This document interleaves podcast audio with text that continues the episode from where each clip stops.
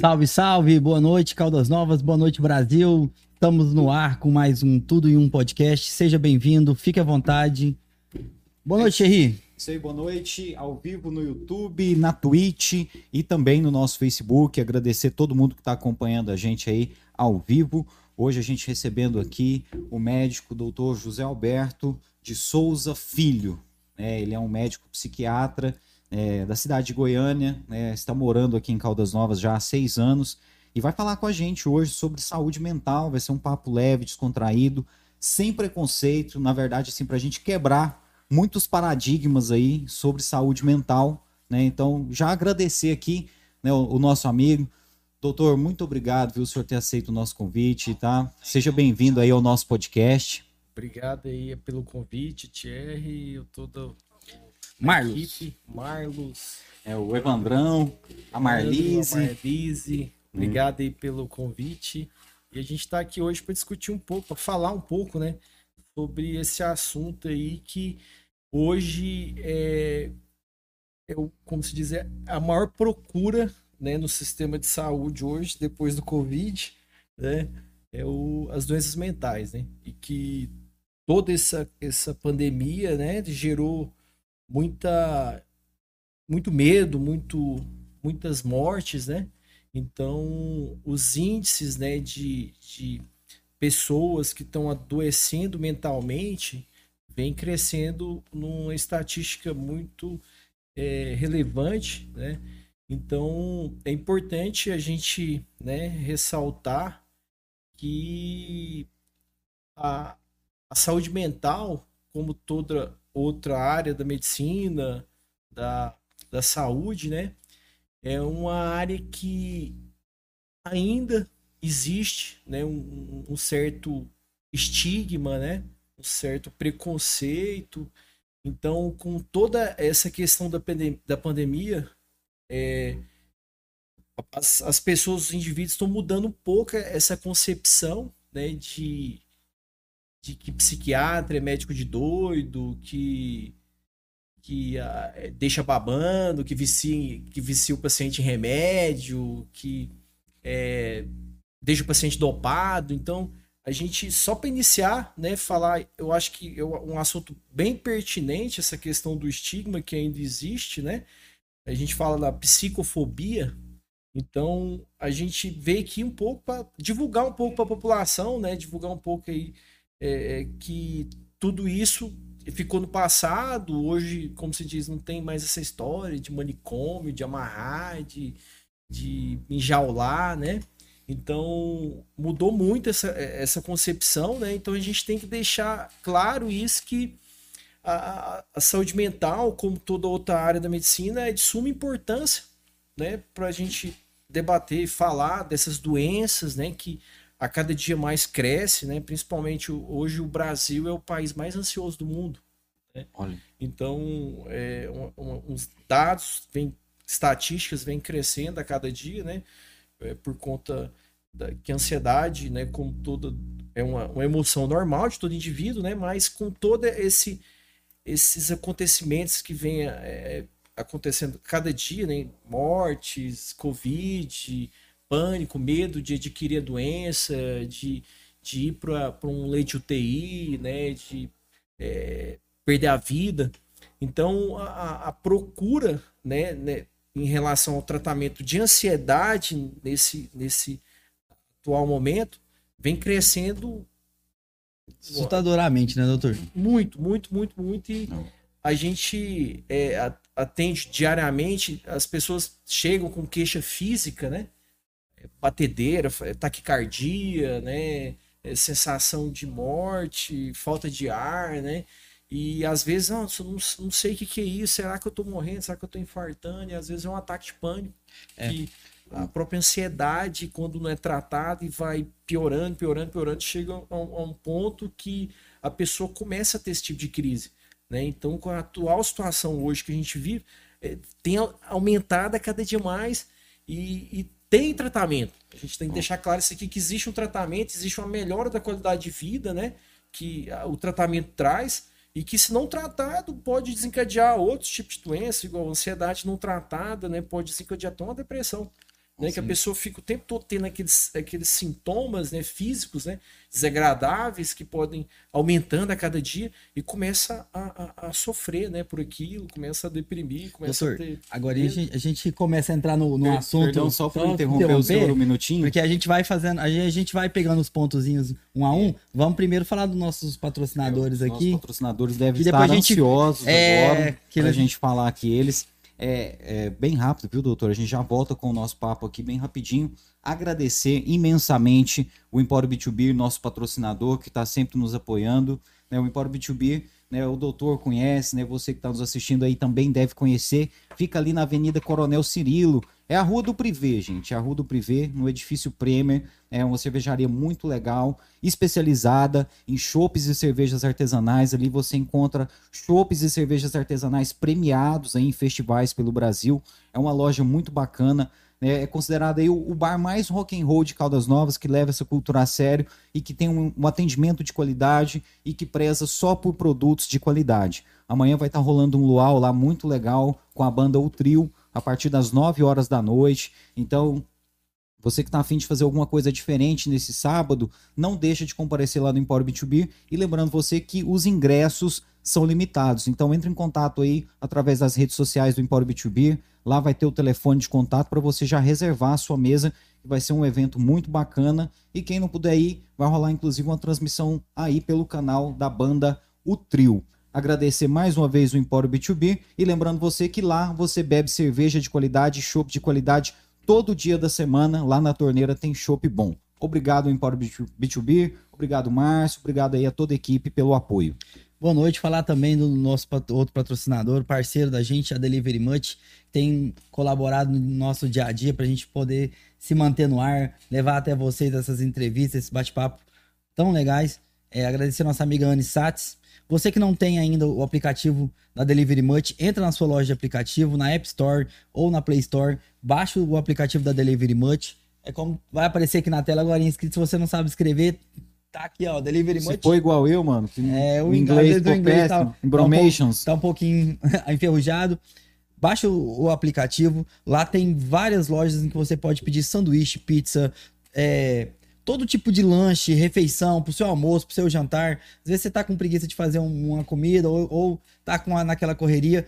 Entra no aplicativo, faz seu pedido, chega rapidinho para você, bem embalado, bem higienizado, tomando todos os cuidados contra a Covid-19 e aquele precinho camarada com o valor da entrega muito mais baixo do que outros aplicativos, do que outras lojas que trabalham fora do aplicativo também. Então, entra lá, faz seu pedido, que é só sucesso. Bom, nessa sexta-feira aí, pessoal, você não tá afim de fazer janta, que eu sei, então entra lá no aplicativo. Né? Você que não tem um aplicativo, você vai ganhar 10 reais de desconto na sua primeira compra, utilizando o cupom Bem-vindo CN, tudo junto. Lembrando que a gente tem o apoio também dos meninos do marketing, é uma agência especializada né, em ajudar marcas a atingirem o público que ela precisa, né, ajudar marcas a crescer, a vender mais. Então, se você tem uma empresa e quer que ela tenha mais visibilidade, quer que ela cresça, os meninos do marketing eles têm soluções criativas em marketing e propaganda para você. Procura lá no Instagram, né, meninos do marketing, meninos do MKT. né, eles estão lá, meninos do MKT, e eles vão te atender da melhor forma possível, criando soluções específicas para a sua empresa e para o seu público. Doutor, queria primeiro agradecer a presença do senhor. Eu queria começar com uma frase, né, que diz assim, acho que acho que convém muito, né? Dizem que de médico e louco todo mundo tem um pouco, né? Onde eu vou fazer essa pergunta. Fala, fala, fala isso aí. Não vou fazer, eu não vou fazer essa pergunta, só fiz uma constatação aqui. Não vou perguntar se o senhor é louco, não. Porque eu não sou louco de perguntar isso, né? Boa, Marcos. Mas o que eu queria falar é o seguinte: é, um dos grandes problemas que, que eu acredito, né, como quem tá de fora, eu acredito, da saúde mental é a automedicação. Acontece muito isso. Chega paciente para você que você fala assim: ah, você já foi no médico? Não, nunca fui, mas eu tomo isso, tomo aquilo, tomo aquilo outro. Esse, esse, essa pergunta que você, que você acabou de fazer, para mim, é a mais pertinente da entrevista. Aí, Então vamos conversar por Porque- cima, então. Porque, assim, hoje em dia, assim, a gente vê um número, assim, drástico de pessoas que procuram, né? Que chega e fala, ah, mas eu tomo uma fluoxetina, eu tomo um zolpidem, que agora tá na moda essa questão, ah, não consigo dormir. E assim, o que mais deixa a gente chateado, cara, a questão da farmácia, né? De várias farmácias, algumas farmácias assim do, do município, né? Não só do município, do Brasil, inteiro, né? Vamos falar assim, de vender um remédio controlado sem uma receita, sem uma avaliação médica, né? Sem um parecer. Então, assim, esse, o número de casos, né? De, de pessoas que, que tomam remédio por conta própria é muito grande. Então, às vezes, vão procurar e falar ah, que eu passei mal, eu pensei que a medicação ia me ajudar e tudo, e não tem a, a explicação necessária né, da medicação que encaixa com o perfil da pessoa. Né? Então, tem tudo isso, essa, essa avaliação. E o número altíssimo de pessoas que, que buscam o consultório falam que tomam medicação por conta própria, que a medicação está fazendo mal, ou a medicação está fazendo isso, aquilo. Então, é, é, é, importante a gente deixar claro também que não é legal, né, nem um tratamento médico sem supervisão, né, que pode acarretar mais danos para a saúde do indivíduo, pode piorar mais a, a, o problema de saúde, seja ele qual for, né. Então, é importante a gente ressaltar isso aí, que a gente deve procurar um profissional habilitado, né, para fazer um tratamento específico para determinada doença a gente estava falando assim que é, não, tem esse estigma, né, de falar, ah, é o, o, o, você vai lá, o médico vai te passar um remédio, você vai ficar viciado no remédio. Tem pessoas que ficam viciadas no remédio porque toma a dose errada ou não? Assim, eu falo, quem se automedica? Eu tô Sim, é, é, essa, essa questão da, da, de, de viciar, de criar dependência, é, isso é mito né? É falar, ah, sim, um tarja preta, no caso, uma, uma medicação benzodiazepínica que a gente fala, que é, tem aquela só, fala, só fala um pouquinho antes, às vezes que tem gente mais, mais que, que não, nunca tomou, né? Tem a, os remédios é, de tarja branca, vermelha e preta, não é, é isso? É assim, eu tarja, tô... é, tarja vermelha, né, são ah, os controlados, né, que no caso é, entram uma linha de antidepressivos, né, que necessitam de uma receita é, de duas vias, né, é, que, é, que o farmacêutico retém uma e o paciente fica com a segunda via para se orientar o jeito que toma, né? E tem a medicação tarja preta, que é uma receita específica, diferente, né? E que essa medicação tarja preta realmente ela tem um poder de criar uma dependência né, na pessoa. Né? Então, muitas das vezes também, muitas pessoas se automedicam com o famoso e, e, e antigo Rivotril, né? Clonazepam, né? Muita gente toma por conta própria, para dormir principalmente, né? Então tem... Antigamente falava do Gardenal, né? O é, pessoal fala... Gardenal, o Gardenal já é, um, já é um, um, uma tarja vermelha. É um controlado também que na época é, antiga, da psiquiatria, né? não tinha muita medicação. Aí o, o Gardenal, ele é um anticonvulsivante, um controlador de humor, né? Ah. Então a gente usava eh, antigamente, na psiquiatria antiga, usava muito ele aí, né? O povo era tarjado, ai, toma Gardenal e tudo. Então assim, é uma medicação antiga, a gente usa, ainda usa hoje assim, mas em, em, em é, menos, né? E hoje tem essas medicações que causam dependência química, que é a tarja preta, né? A tarja preta realmente a longo prazo cria uma dependência no organismo da pessoa e pode ter várias sequelas com o passar do tempo, né? Principalmente é, é, casos de, de, alteração cognitiva grave, né? É, de, até demência, por conta de uso abusivo de tarja preta. Ah, então, assim, a, a dose, né? Não, não é tanto o remédio, né? Mas é a dose é, recomendada pelo médico especialista da área, né? isso, né? Isso. Porque também tem problema. Antigamente, hoje acho que menos, né? Mas tinha problema também de médicos que não eram especialistas da área. Cidades menores, uhum. uma pessoa recomendava um remédio, a pessoa tomava, né? Uhum. Já, já, você já viu, já viu casos assim de, de médicos que não são, não são especialistas da, da psiquiatria recomendar. É... O que mais acontece? Ainda, ainda é, acontece? É o que mais acontece, tipo assim, é, de invasão de, de invasão de área, de né? área. É, o que, é, principalmente a minha área, é uma área que, que to, praticamente todos os médicos, é, eles, eles, eles né, chega lá no consultório, às vezes chega no ginecologista, fala, ah, então, mas tô ansioso, ah, não durmo à noite, pá. Então, sempre, às vezes o médico quer ajudar, né, e prescreve. Então, assim, a, a, a minha área, né, ocorre muito isso, né, de um, paciente, de um outro médico, né, chegar e medicar, assim, o médico tem poder de fazer tudo, ele pode fazer o que ele quiser, ele pode medicar a medicação que ele, né, queira. Mas o, o, o acompanhamento com o médico, né, que trabalha na área, que entende daquilo, é diferente. Porque muitas das vezes o, o, um antidepressivo pode acirrar né, uma outra doença psiquiátrica. Né? Então, no caso, um exemplo, o transtorno bipolar. Né? O transtorno bipolar é uma doença psiquiátrica né, que tem é, é, fases né, de euforia extrema e fases de depressão. Né? Então, é uma doença muito grave, muito gravíssima, que quem é portador dela tem, maioria, 50% de chance de, de cometer um, um, ato contra a própria vida. Né? Então, assim, existem casos de, de médicos né, que vão lá, dão uma fluoxetina no, ca, no, no, caso, né? Esse paciente, às vezes, ah, tá ansioso, agitado, e esse, esse, esse antidepressivo pode triplicar o quadro de agitação, de privação do sono, né, até de, de irritabilidade excessiva, agressividade. Então, é um negócio sério. Remédio psiquiátrico é um negócio que tem que passar por uma supervisão, passar por uma consulta, não simplesmente, ah, toma aí, toma e fica aí um tempo usando. É, você estava falando de invasão diária, né? Eu, eu, sei que não é bem esse caso, mas a associação da psicologia com a psiquiatria, como é que funciona isso daí? É, o, o, caminham juntos. São, são, duas, são duas áreas distintas. Não é, né? não é aquele negócio assim. Eu acho que tem muita gente que tem aquele. Só. Uhum. Que o pessoal fala assim: não, você não tem que psiquiatra tomar remédio, não, cara. Você precisa fazer terapia, né? Sim. E às vezes não é só aquilo. Às vezes a pessoa vai no terapeuta e o, o terapeuta mesmo já reconhece, fala assim: ó, você precisa de associação medicamentosa junto com, com a, com, a, terapia, né? Sim. Aí, muitos casos, é, o, o indivíduo ele procura primeiro o psicólogo né? Muitos, assim. Hoje em dia acabou um pouco, a maioria procura, já tá procurando é, direto. É, as pessoas querem rapidez, né? Isso, é, querem que... A pessoa não vai no nutricionista, ela vai no... No, no... Nutrólogo. É, no nutrólogo. No, no... Não, e às vezes ela vai no cirurgião plástico, né? É, fala, também. Eu, eu, não, eu, não, eu, eu não quero ficar fazendo reeducação alimentar, irmão. Eu quero ficar magra amanhã. Faz uma bariátrica. É, né? o cara quer isso, né? É, então assim, é, é, varia. Então, é, depende... De, a associação entre da psicologia e com a psiquiatria, na, na, minha, na minha, no meu ponto de vista, é fundamental. Né? Por quê? Porque, assim, a, a, o, o transtorno, né? O, o transtorno de ansiedade, o transtorno depressivo, né? Ele tem, ele tem, às vezes, muitas das vezes é desencadeado, né?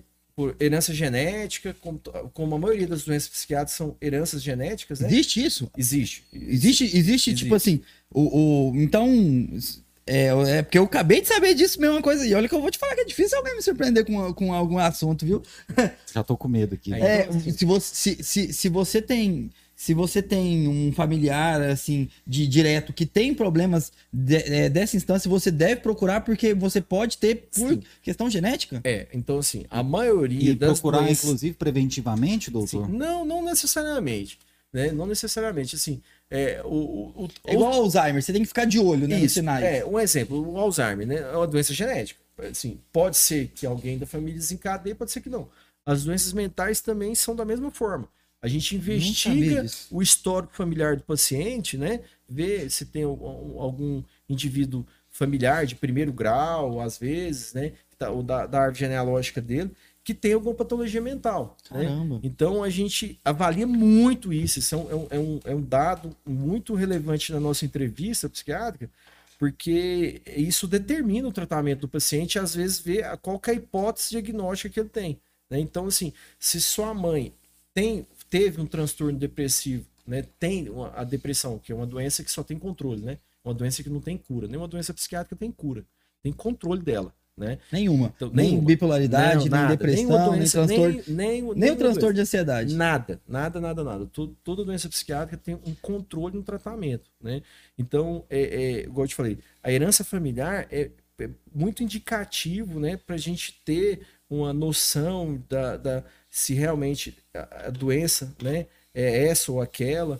Né? Então a gente é, elucida bastante através do histórico familiar do paciente. Nossa, então, então, por exemplo, é, seria interessante, às vezes, assim, se a pessoa. Vamos dizer assim que eu tenho um problema, e aí eu vejo sinais desse mesmo problema na, no meu pai, na minha mãe. Tipo, de, de, eu falar assim, não, vai lá, vai no médico também, procura um médico também, porque às vezes, se ele tiver o comparativo dos dois, ele consegue, às vezes, até fazer um diagnóstico mais fácil. Pra... Isso, mais preciso. Mais né? preciso então, assim, né? você chegar no meu consultório e falar, ah, mas é, você chega um, um exemplo, um quadro depressivo, né? Ah, eu parei de tem mais de duas semanas, todos os dias, eu tenho baixa de energia total, eu não consigo ir trabalhar, eu, o meu humor tá sempre irritado, eu não consigo dormir direito, eu fico com o pensamento muito acelerado, eu não tenho vontade de fazer nada, sabe? Eu já fiz todos os exames e todos os exames falam que eu tô bem e tudo. Então, assim, aí você deve procurar é, um, um, um profissional da, da área da psiquiatria né? Aí você procura, né, e vê, aí a gente vai investigar. Aí você chega no meu consultório com todos esses sintomas, né? Aí eu vou te entrevistar e tudo. Aí eu vou te perguntar também do seu histórico familiar. Você fala assim: "Ah, doutor, minha mãe, nossa, já fez tratamento, nossa, umas, acho que umas três vezes ela já foi no psiquiatra, ou tomou antidepressivo que o médico lá do postinho passou e, e eu, eu minha mãe sempre teve essa, essas recaídas, né? Então, assim, a gente vai, vai levar, opa, então sua mãe é depressiva, então você pode estar tá desencadeando também um quadro depressivo, né? Então, é, a, o diagnóstico é através da entrevista. Não existe nenhum exame, exame que possa diagnosticar uma doença mental, né? É através de uma entrevista, através dessa entrevista a gente vai nortear e ver se patologia que se encaixa, né? Com, com, com o indivíduo, né? Então, então, assim, mas existem exames que dão suporte para o seu, seu diagnóstico. Ah, é, pro, descarte. É, para descarte. É, então. então. assim, no caso, um exame de. Vamos supor, o paciente está ali, é, fala, ah, doutor, não tem energia para nada, eu tô uma fadiga, é, ansioso, meu cabelo tá caindo, né, minha pele tá áspera e tudo. A gente tem, tem, que, tem que pedir exames né, laboratoriais para nortear e ver. Por exemplo uma disfunção na tireoide pode ocasionar sintomas semelhantes a uma depressão. Entendeu? Então a gente descarta, como a gente faz uma investigação e vê, entrou no meu consultório, eu já peço tudo. Né? Peço um hemograma. Pessoa, pessoa está com menos energia, ganho de peso. Isso, às vezes ganho de peso excessivo do nada, aumentou o peso e tudo. Então a gente vai fazer um, um, um, um aparato aí de, de exame, vai pedir para a gente ver se o funcionamento vital, o metabolismo dessa pessoa está normal. Se não tiver, aí a gente já vai para o nosso lado, pro lado eu, psíquico. Eu tô com medo, doutor, porque eu, eu pelo menos seis pessoas da minha família tratam com o senhor, pra você ter ideia. Não, não, já vamos sair daqui já com os agendamentos aqui, viu, doutor? É, tá certo. Eu, eu, queria perguntar uma coisa pro senhor, doutor, a respeito da questão da, da bebida alcoólica. Né? Eu imagino que tem muita dúvida a respeito disso. Né? Essa situação, né? Quem tem um problema é, dessa natureza e precisa tomar mais remédios, essa pessoa nunca mais vai poder beber, beber bebida alcoólica? O que que se diz sobre isso? Não necessariamente, não, não necessariamente. Então, assim, hoje a, a psiquiatria está muito moderna, hoje tem medicação para ansiedade que pode usar concomitante com, com álcool. Pode tomar uma é, cervejinha? Pode, pode assim, assim, cara, cerveja, é, álcool em geral, né, álcool, estimulante, cafeína, energético, né, são todas substâncias que na, quando a gente recomenda não fazer uso, né, durante o tratamento. Né, a gente não recomenda. Mas, assim, assim, um transtorno de ansiedade, no caso. A pessoa, ah, doutor, gosto de beber um sábado, né, moderadamente, né, uma cerveja, um caso de vinho, né, e assim, isso não muda. Eu só não peço pra, no caso, tem, tem medicação para ansiedade que pode fazer uso concomitante, mas, assim, em, em, em não em excesso, né, uhum. esporádico, recreativo, né, um negócio bem leve mesmo. Bom, e nesse caso, né, a, a pessoa que ela faz esse uso indiscriminado, é, da, da, bebida. E isso pode gerar que tipo de prejuízo, doutor? Então, assim, é, a dependência química, né, a principal, a lícita no nosso, no nosso meio, no, no Brasil, né, até no mundo, muitos países, é o álcool e o tabaco. Né? Então, são duas substâncias consumidas, né, é, de, de forma legal, vamos falar aí, né, mas, né, que traz sérios prejuízos para o indivíduo, né. E toda dependência química, ela sempre tem uma doença subjacente. O que, que é uma doença subjacente? Uma doença que veio primeiro, né? que veio antes. Né? Então, assim, todos os pacientes, assim, a maioria, uma grande maioria dos pacientes alcoólatras ou tabagistas, que fazem uso de tabaco, tem uma doença prévia. A maioria ou é ansioso ou é depressivo. Entendeu? Então, assim, ah, mas a pessoa, nossa, bebe demais, nossa, doutor, perde, perdeu emprego, não, perdeu a família, né? Perdeu tudo por causa do álcool. Né? Então, assim, tem que ser investigado, tem que ser tratado. A pessoa parou a vida dela. Talvez o, o, início do, do, do, do alcoolismo tenha sido um, um, sintoma de uma doença mental. Isso. Aquilo é uma fuga para aquela doença. Isso, que le, a, a, uma doença mental prévia levou o indivíduo a fazer uso de alguma substância, entendeu? Então, assim, um exemplo, o, o, o, pessoas com ansiedade, né? Então, assim, a maioria da pessoa que usa o tabaco, né? Você pode observar, ela é ansiosa. Sim. Né? Tem pessoa que... Ninguém fuma calmo, a galera é. fuma nervosa, né, irmão? Então, assim. É, fuma, é, é, fumando e. A maioria da pessoa que faz uso indiscriminado de álcool, ou tem um, um, um, transtorno de ansiedade, ou tem um transtorno depressivo, ou tem um transtorno bipolar, né? Até porque então... talvez a bebida traga um pouco de sensação de alívio, isso, né? Isso. Então, assim, ele usa substância para amenizar. Amenizar aquela sintoma intenso de ansiedade está dentro dele, aquela, aquela, aquela euforia, aquela ansiedade, aquela insônia. Tem gente que chega no consultório e fala, doutor, eu bebo todos os dias à noite para me dormir, eu não consigo dormir, entendeu? Então, assim, é sério. Eu acho que álcool é um negócio assim muito sério, tabaco é um negócio muito sério, né, que leva a um prejuízo imenso, não só físico, tão, tanto mental, né? O alcoolismo crônico começa a desencadear, além da cirrose, começa a desencadear problema é, neurológico é grave. Então é importante a gente pegar isso aí, né? Que álcool e tabaco, por ser lícito, né? Tem, é, gente, não deixa de ser droga, né? Não deixa de ser droga.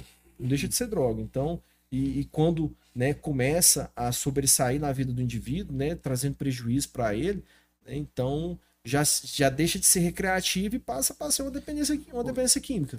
Eu queria fazer uma pergunta ainda, enquanto a gente ainda está aqui na parte da, da, bebida alcoólica, uhum. que não é nem tanto assim sobre saúde mental, mas é uma uhum. dúvida que eu acho que é recorrente para quem deve estar tá assistindo a gente uhum. com relação a remédio. É, a questão, eu já vi algumas coisas por alto, assim, sobre interação medicamentosa que pode ocorrer quando beber, etc. Mas eu fico pensando o seguinte: é, eu tô aqui numa boa, venho para Caldas Novas, sou turista, tô de boa, tô tomando uma lá na piscina, de repente, sei lá, dá uma dor de dente, dá um, sei lá, uma mulher sente uma cólica, ela, sei lá, vai tomar um ibuprofeno, alguma coisa ali para passar essa cólica dela. Ela tem que esperar o álcool passar, o efeito, ou ela pode tomar isso? Não, depende da medicação, igual medicação analgésica, não tem tanta interferência, não tem tanta interação. O negócio são é, medicações do que usa na neurologia, que usa na psiquiatria, né, que pode desencadear, pode ter uma interação e fazer uma depressão respiratória, né, fazer um, a pessoa ficar mais né.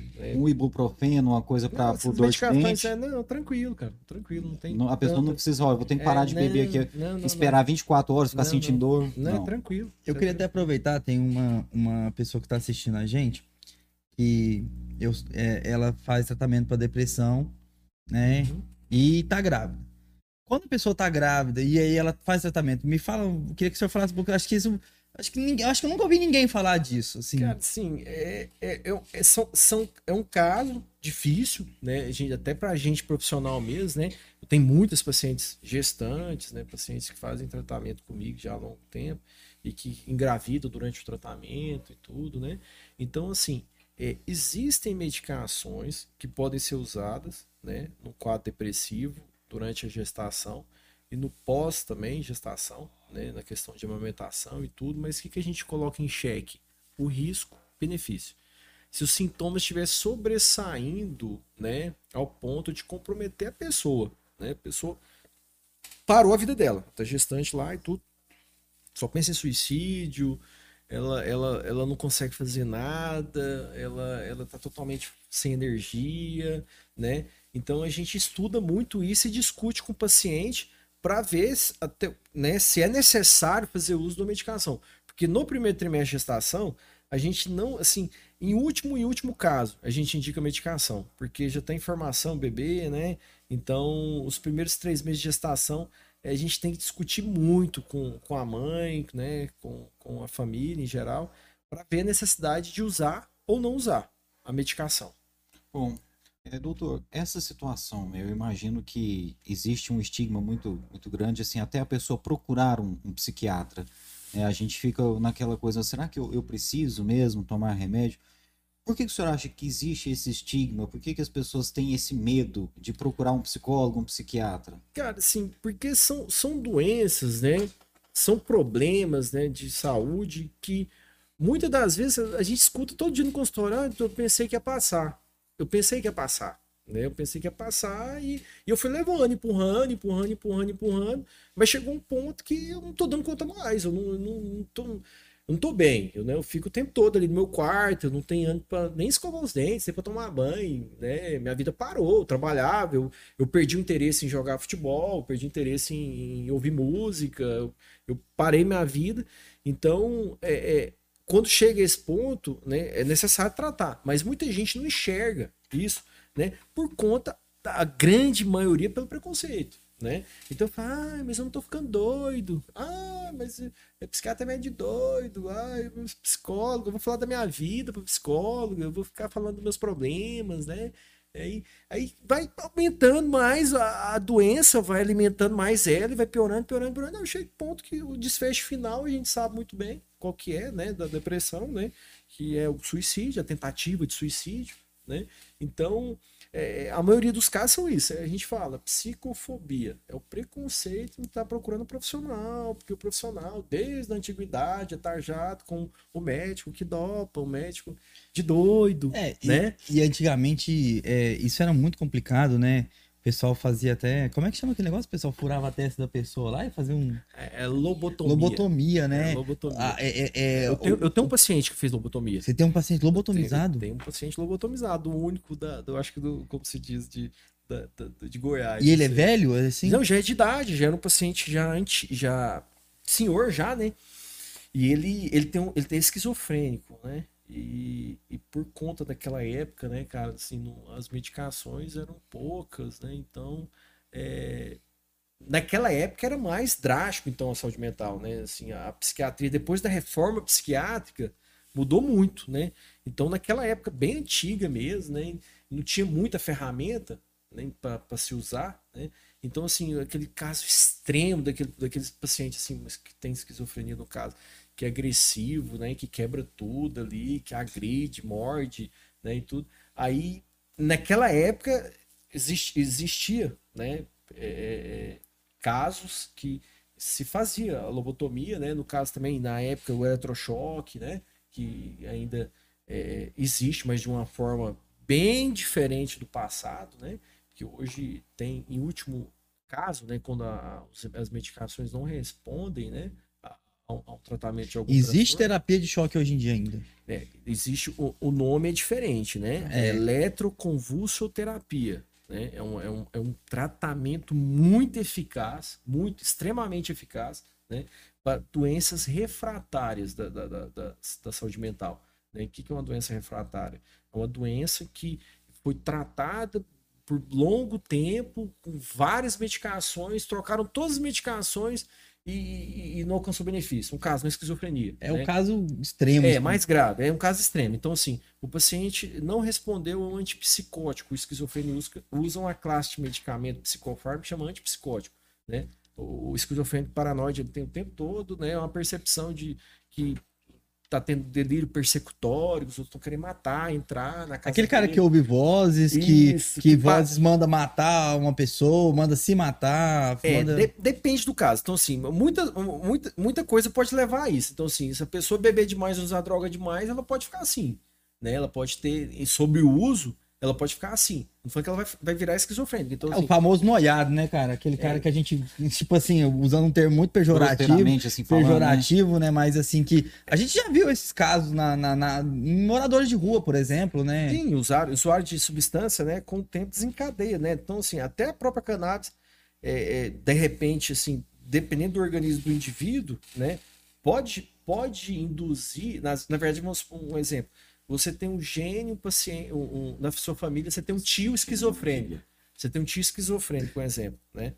É, e um, você, em algum momento da vida, foi lá, experimentou cannabis, né? E você tinha mais ou menos o gene, né, do, do, do da esquizofrenia, e o, fumar cannabis foi o gatilho. Entendi. De, de, de ter esse, o primeiro surto psicótico. Então, assim, a cannabis pode induzir a psicose, né? Então, é, é, a gente pensa, ah, a maconha é normal, tá? Então, assim, é uma droga também, como toda outra, que pode causar certo dano ao indivíduo, né? E induzir um quadro de psicose, que a gente, né? Aquele paciente fumaça, Então, estão então, então, pulando meu muro, vão me matar, estão vindo atrás de mim, entendeu? Então, já então peguei uma maconha, vários, a, vários maconha não, vários a maconha casos. não é uma droga tão inofensiva quanto as Não, pessoas querem, querem não, não propagar, então. É. Não é. Nenhuma droga, né? Nenhuma verdade. droga, cara, nenhuma droga. Falar assim, mesmo as listas, as ilícitas, né? Então, assim, são, do- são drogas que têm o poder, né? Por mais que seja, ah, é só um baseado e tudo, que podem, né, causar um prejuízo mental para o indivíduo. E, e, tra- e trauma também pode fazer isso? Porque assim, eu quero contar uma, uma, uma história que, que, que rola na minha família, que eu, há muitos anos atrás, tinha um primo da minha avó, uma coisa assim, ele tava brincando com a irmã dele, e aí o pessoal tinha muita arma em fazenda, essas coisas e tal. E aí pegou, ele falou assim, não, eu vou matar sua boneca. Vou matar sua boneca, pegou a, a espingarda do pai e pegou, falou, vou matar sua boneca, vou matar sua boneca. Tinha um, eu acho que eles tinham seis, seis e cinco anos, uma coisa assim, um, bem, bem jovens mesmo.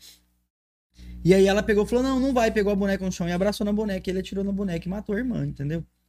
E diz que depois disso o cara ficou louco, né? Assim, né? Cara, um trauma, assim, um trauma grave. Então, assim, a gente teve muito exemplo, assim, em, em- em ex-guerrilheiro, né? Que veio de, de guerra, assim. Transtorno É, pós-traumático, né? transtorno TEPT, que a gente fala, transtorno de estresse pós-traumático, né? Então, é, é é uma doença psiquiátrica, né? Que, que é gerada, né?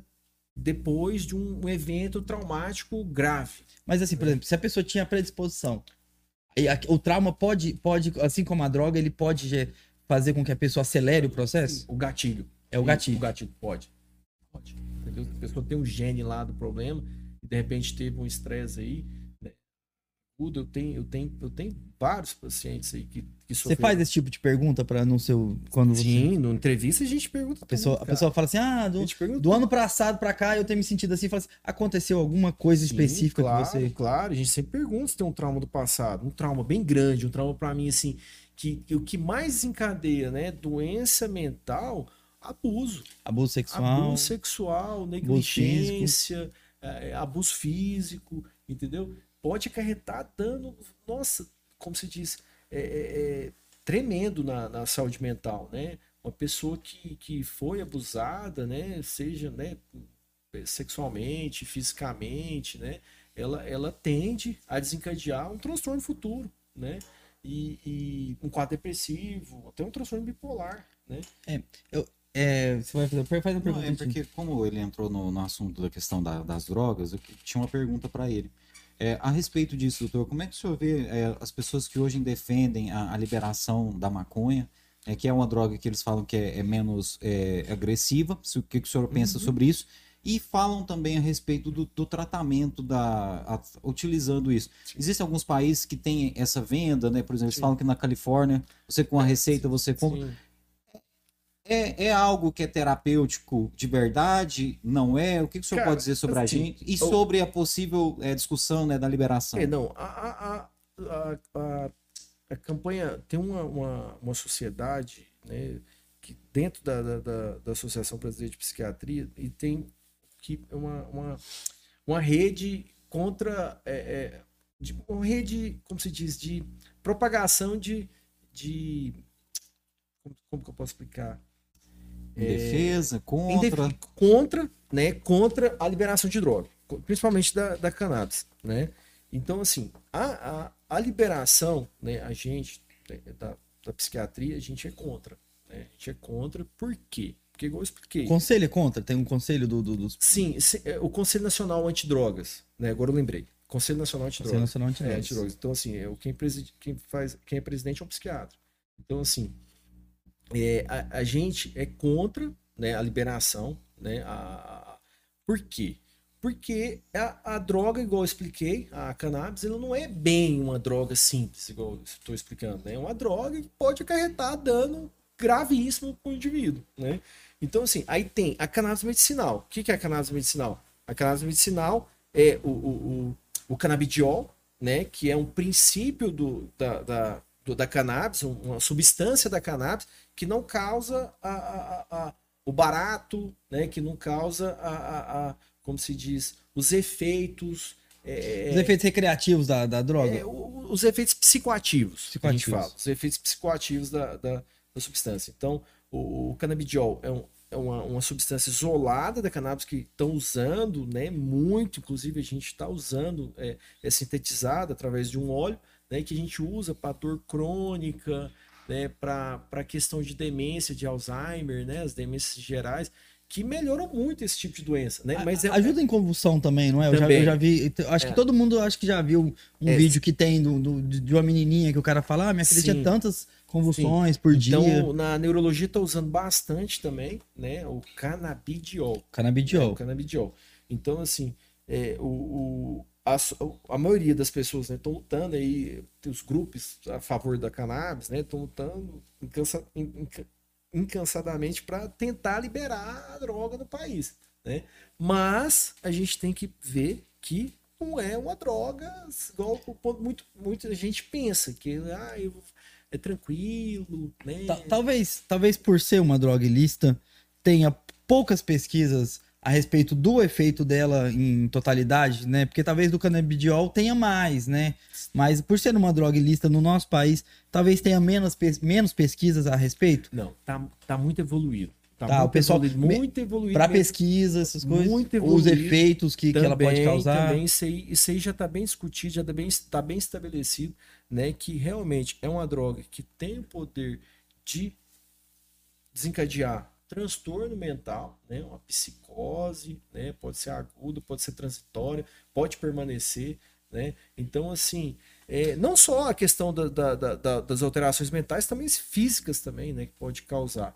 Né? Então, assim, a, a, nós da sociedade brasileira, a gente é contra a liberação por conta desse uso indiscriminado que vai, né, que vai desencadear e vai aumentar mais os casos de, de, de transtorno. E aquela história de que não vicia? Existe, mentira, mentira. Exi, existe com forma da pessoa. Mentira. Toda, toda droga tem é, o, o poder né, de criar uma dependência né, química, física na pessoa, né? Então, é, é, a pessoa pode criar uma dependência nela. Né? E não consegue, não consegue viver mais sem ela. Você né? estava falando aqui de, de danos físicos, né, também. Eu queria aproveitar para poder pegar um gancho para falar de um assunto. Eu acho que uma coisa que gera muito interesse das pessoas são doenças psicossomáticas, são é quando uma doença, como é que uma doença que que tá, né, uma doença mental consegue às vezes a pessoa gera uma, uma doença de pele, gera um. Sim, um, sim. Um... Interessante pergunta. Boa, é, bacana. É, bacana pergunta. Cara, assim, eu atendo todos os dias. Todos os dias Sério? chega um caso de paciente doutor, eu tô na coceira, cheio de mancha. No... Nossa, eu já fui no dermatologista, eu já fui no alergista, eu já fui todos os médicos pertinentes da área e ninguém fala, e todo mundo falou, tá normal, né? Já passou vários corticoides, vários antialérgicos mais potente do mundo e não resolve. Aí a gente chega, implementa um tratamento para o transtorno né, de ansiedade generalizada, né? Que, que, pode gerar esse tipo de sintoma, né?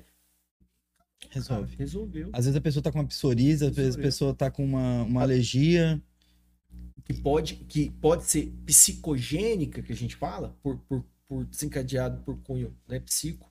Aí depois, depois que ela faz o tratamento, tá fazendo direitinho o tratamento mental, aí ela continua com, por exemplo, com, com o tratamento dermatológico, aí o, o tratamento dermatológico começa a fazer efeito, é isso? Claro. Então, assim, muitas pessoas que têm psoríase, no caso, me procuram né, me procura por conta, né, fala, ah, tá, já fui dermatologista, no mais famoso de todos, lá em Goiânia, não sei o que, né, e não resolveu nada, né, então, então vamos associar o tratamento seu dermatológico com o tratamento né, psiquiátrico.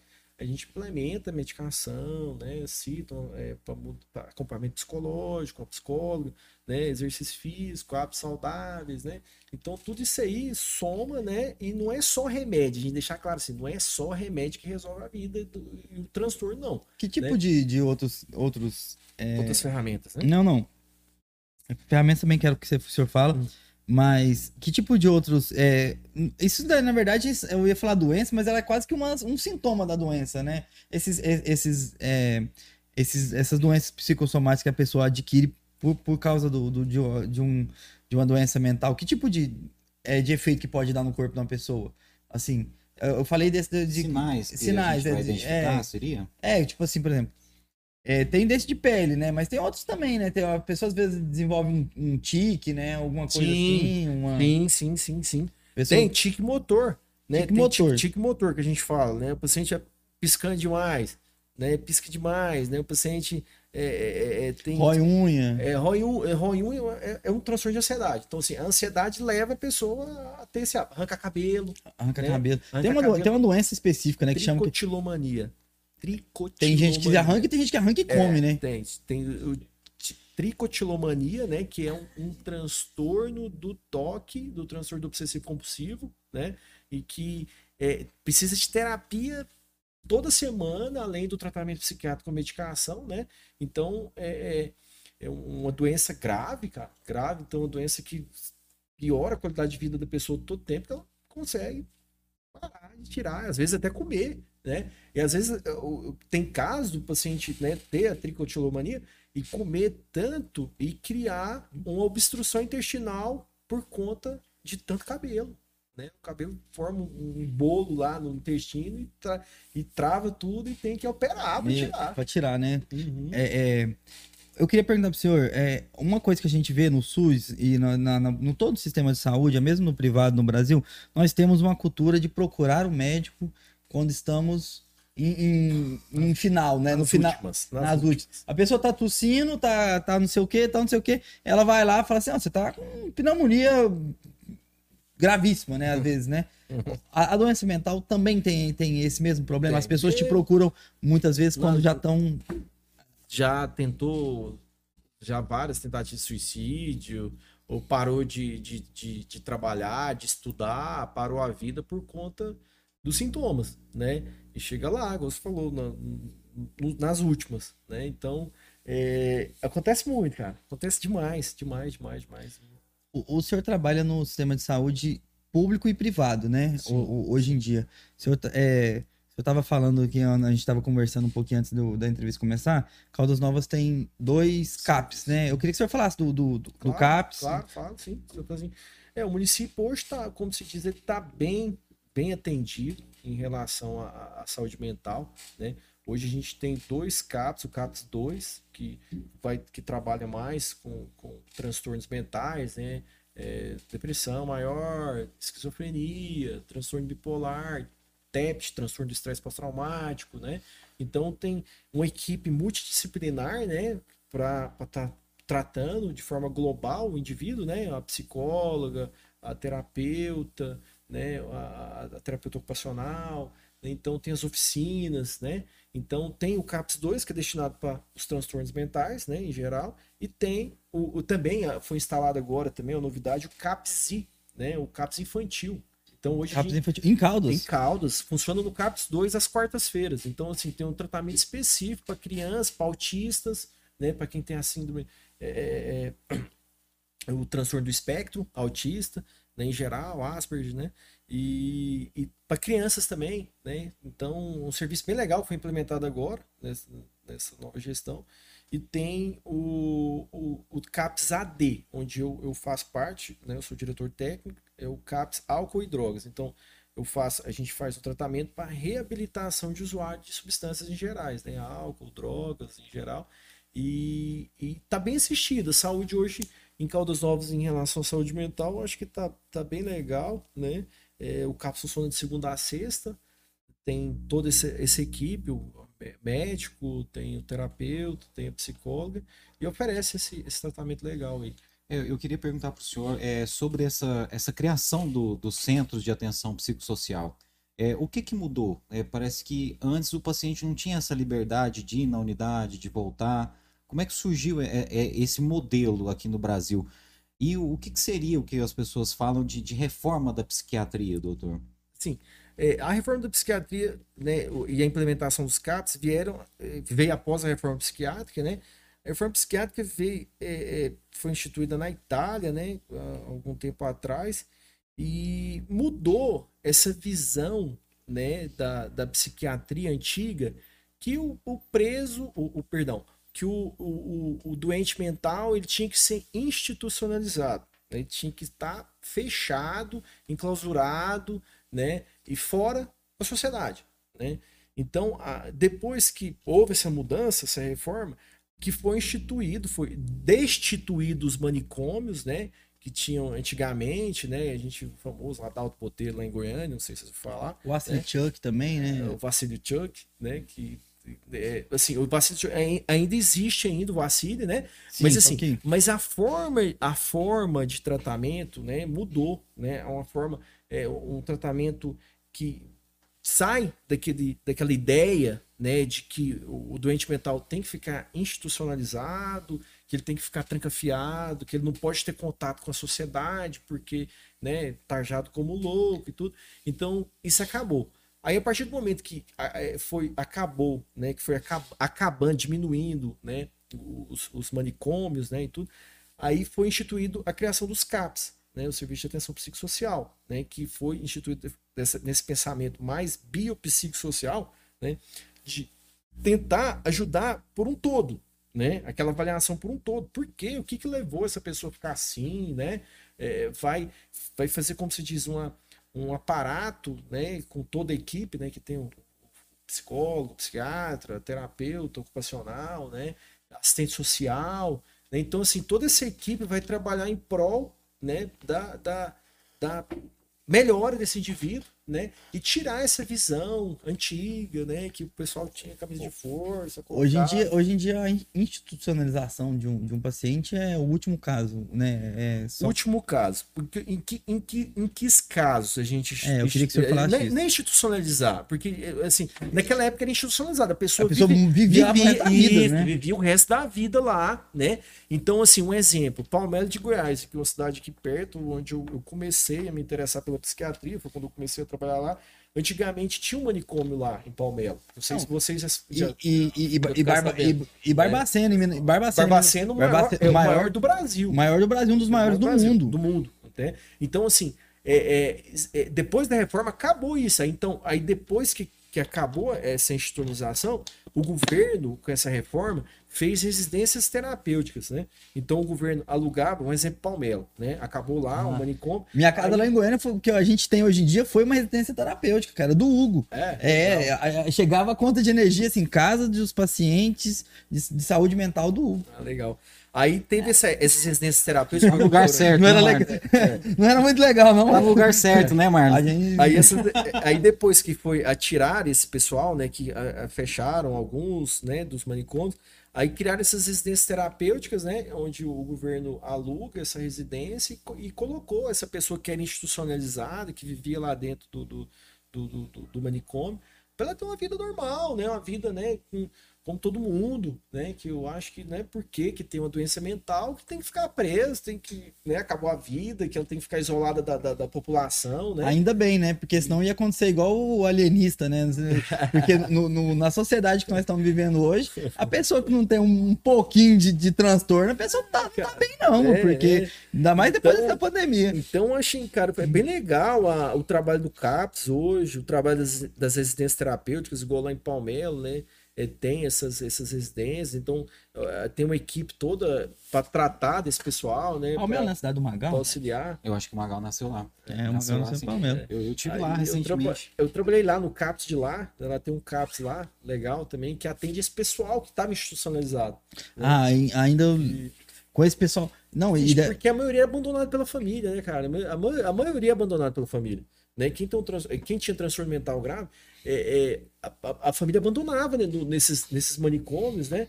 E, e deixava lá, cara. E, como se diz, esquecia. Não, no- esquecia. no- nos interiores, né, tinha uma cultura muito muito forte, até há uns, sei lá, uns 30 anos atrás. Existe até hoje. É, tem um amigo meu que ele é fazendeiro que ele fala assim: antigamente toda fazenda tinha um bobo. Ele falava desse jeito. Que era uma pessoa que ela tinha um transtorno, né, mas que ela era, é, de certa forma, é, produtora de, de algum. de conseguia fazer algum, algum tipo de trabalho manual, né? Ela, ela tinha. é, ah, podia con- contribuir de alguma forma e a família pegava, deixava, conhecia algum, algum fazendeiro, alguma coisa, falava assim: não, fica com meu filho aí, fica com meu Isso, sobrinho aí. acontece, E né? deixava lá, e aí essa pessoa ficava lá, e aí ela ajudava nos trabalhos manuais, Sim, sim. e eles alimentavam ela e de certa forma cuidava dela, né? Uhum, uhum. E da mesma forma ocorreu também, né, as pessoas enviando, né, sem saber nem para onde que as pessoas iam para Barbacena, né, seus familiares. Houve pessoas assim, mães que mandavam seus filhos, nunca mais viam esses filhos. Tinha um trem que ia lá, né? Tinha um trem para Guimarães- Barbacena. Guimarães do- Rosa trem- até- É até, Ele é, é registrou até da essa onde que- expressão trem de doido. Trem de doido. Trem de É, doido. essa expressão o Guimarães Rosa registrou ela porque A gente fala hoje em dia, né? né? não é o Guimarães Rosa que criou, porque o Guimarães Rosa ele era um médico, né? Uhum. Então ele atendeu muito no interior de Minas e ele tomava nota dessas expressões que as pessoas falavam e depois ele utilizou isso na sua literatura, né? doido. Então foi coisa assim, é justamente do vocabulário popular, essa expressão trem de doido. Sim, Era o trem que ia para Barbacena, né? Que sim. foi ali um, um- um mini genocídio, doutor, seria? É, cara, assim, é, na- naquela época, assim, não, não- a pessoa não tinha muito acesso a, a- como se diz, o culpado mesmo, a família não dava conta de tratar, não dava conta de resolver. Então, assim, cansava, paciente dando trabalho, surtado o tempo todo, né? E não justifica, né? Uhum. Não justifica, né? Porque eles eram abandonados lá e, e- e ocorreu também, né? A morte de muitos, de muitos pacientes lá, né? Que uns por, causas, né? De, eh, de- da aglomeração, né? Tuberculose, né? E, a, e eu imagino, igual que você falou, nós não tínhamos passado por essa reforma, né? Então a Uhum. psiquiatria era um conceito muito diferente, até mesmo para os profissionais, né? Ainda estava se descobrindo muitas coisas, né, doutor? Sim, claro, claro, claro. Hoje a psiquiatria mudou muito, muito, muito, muito, cara.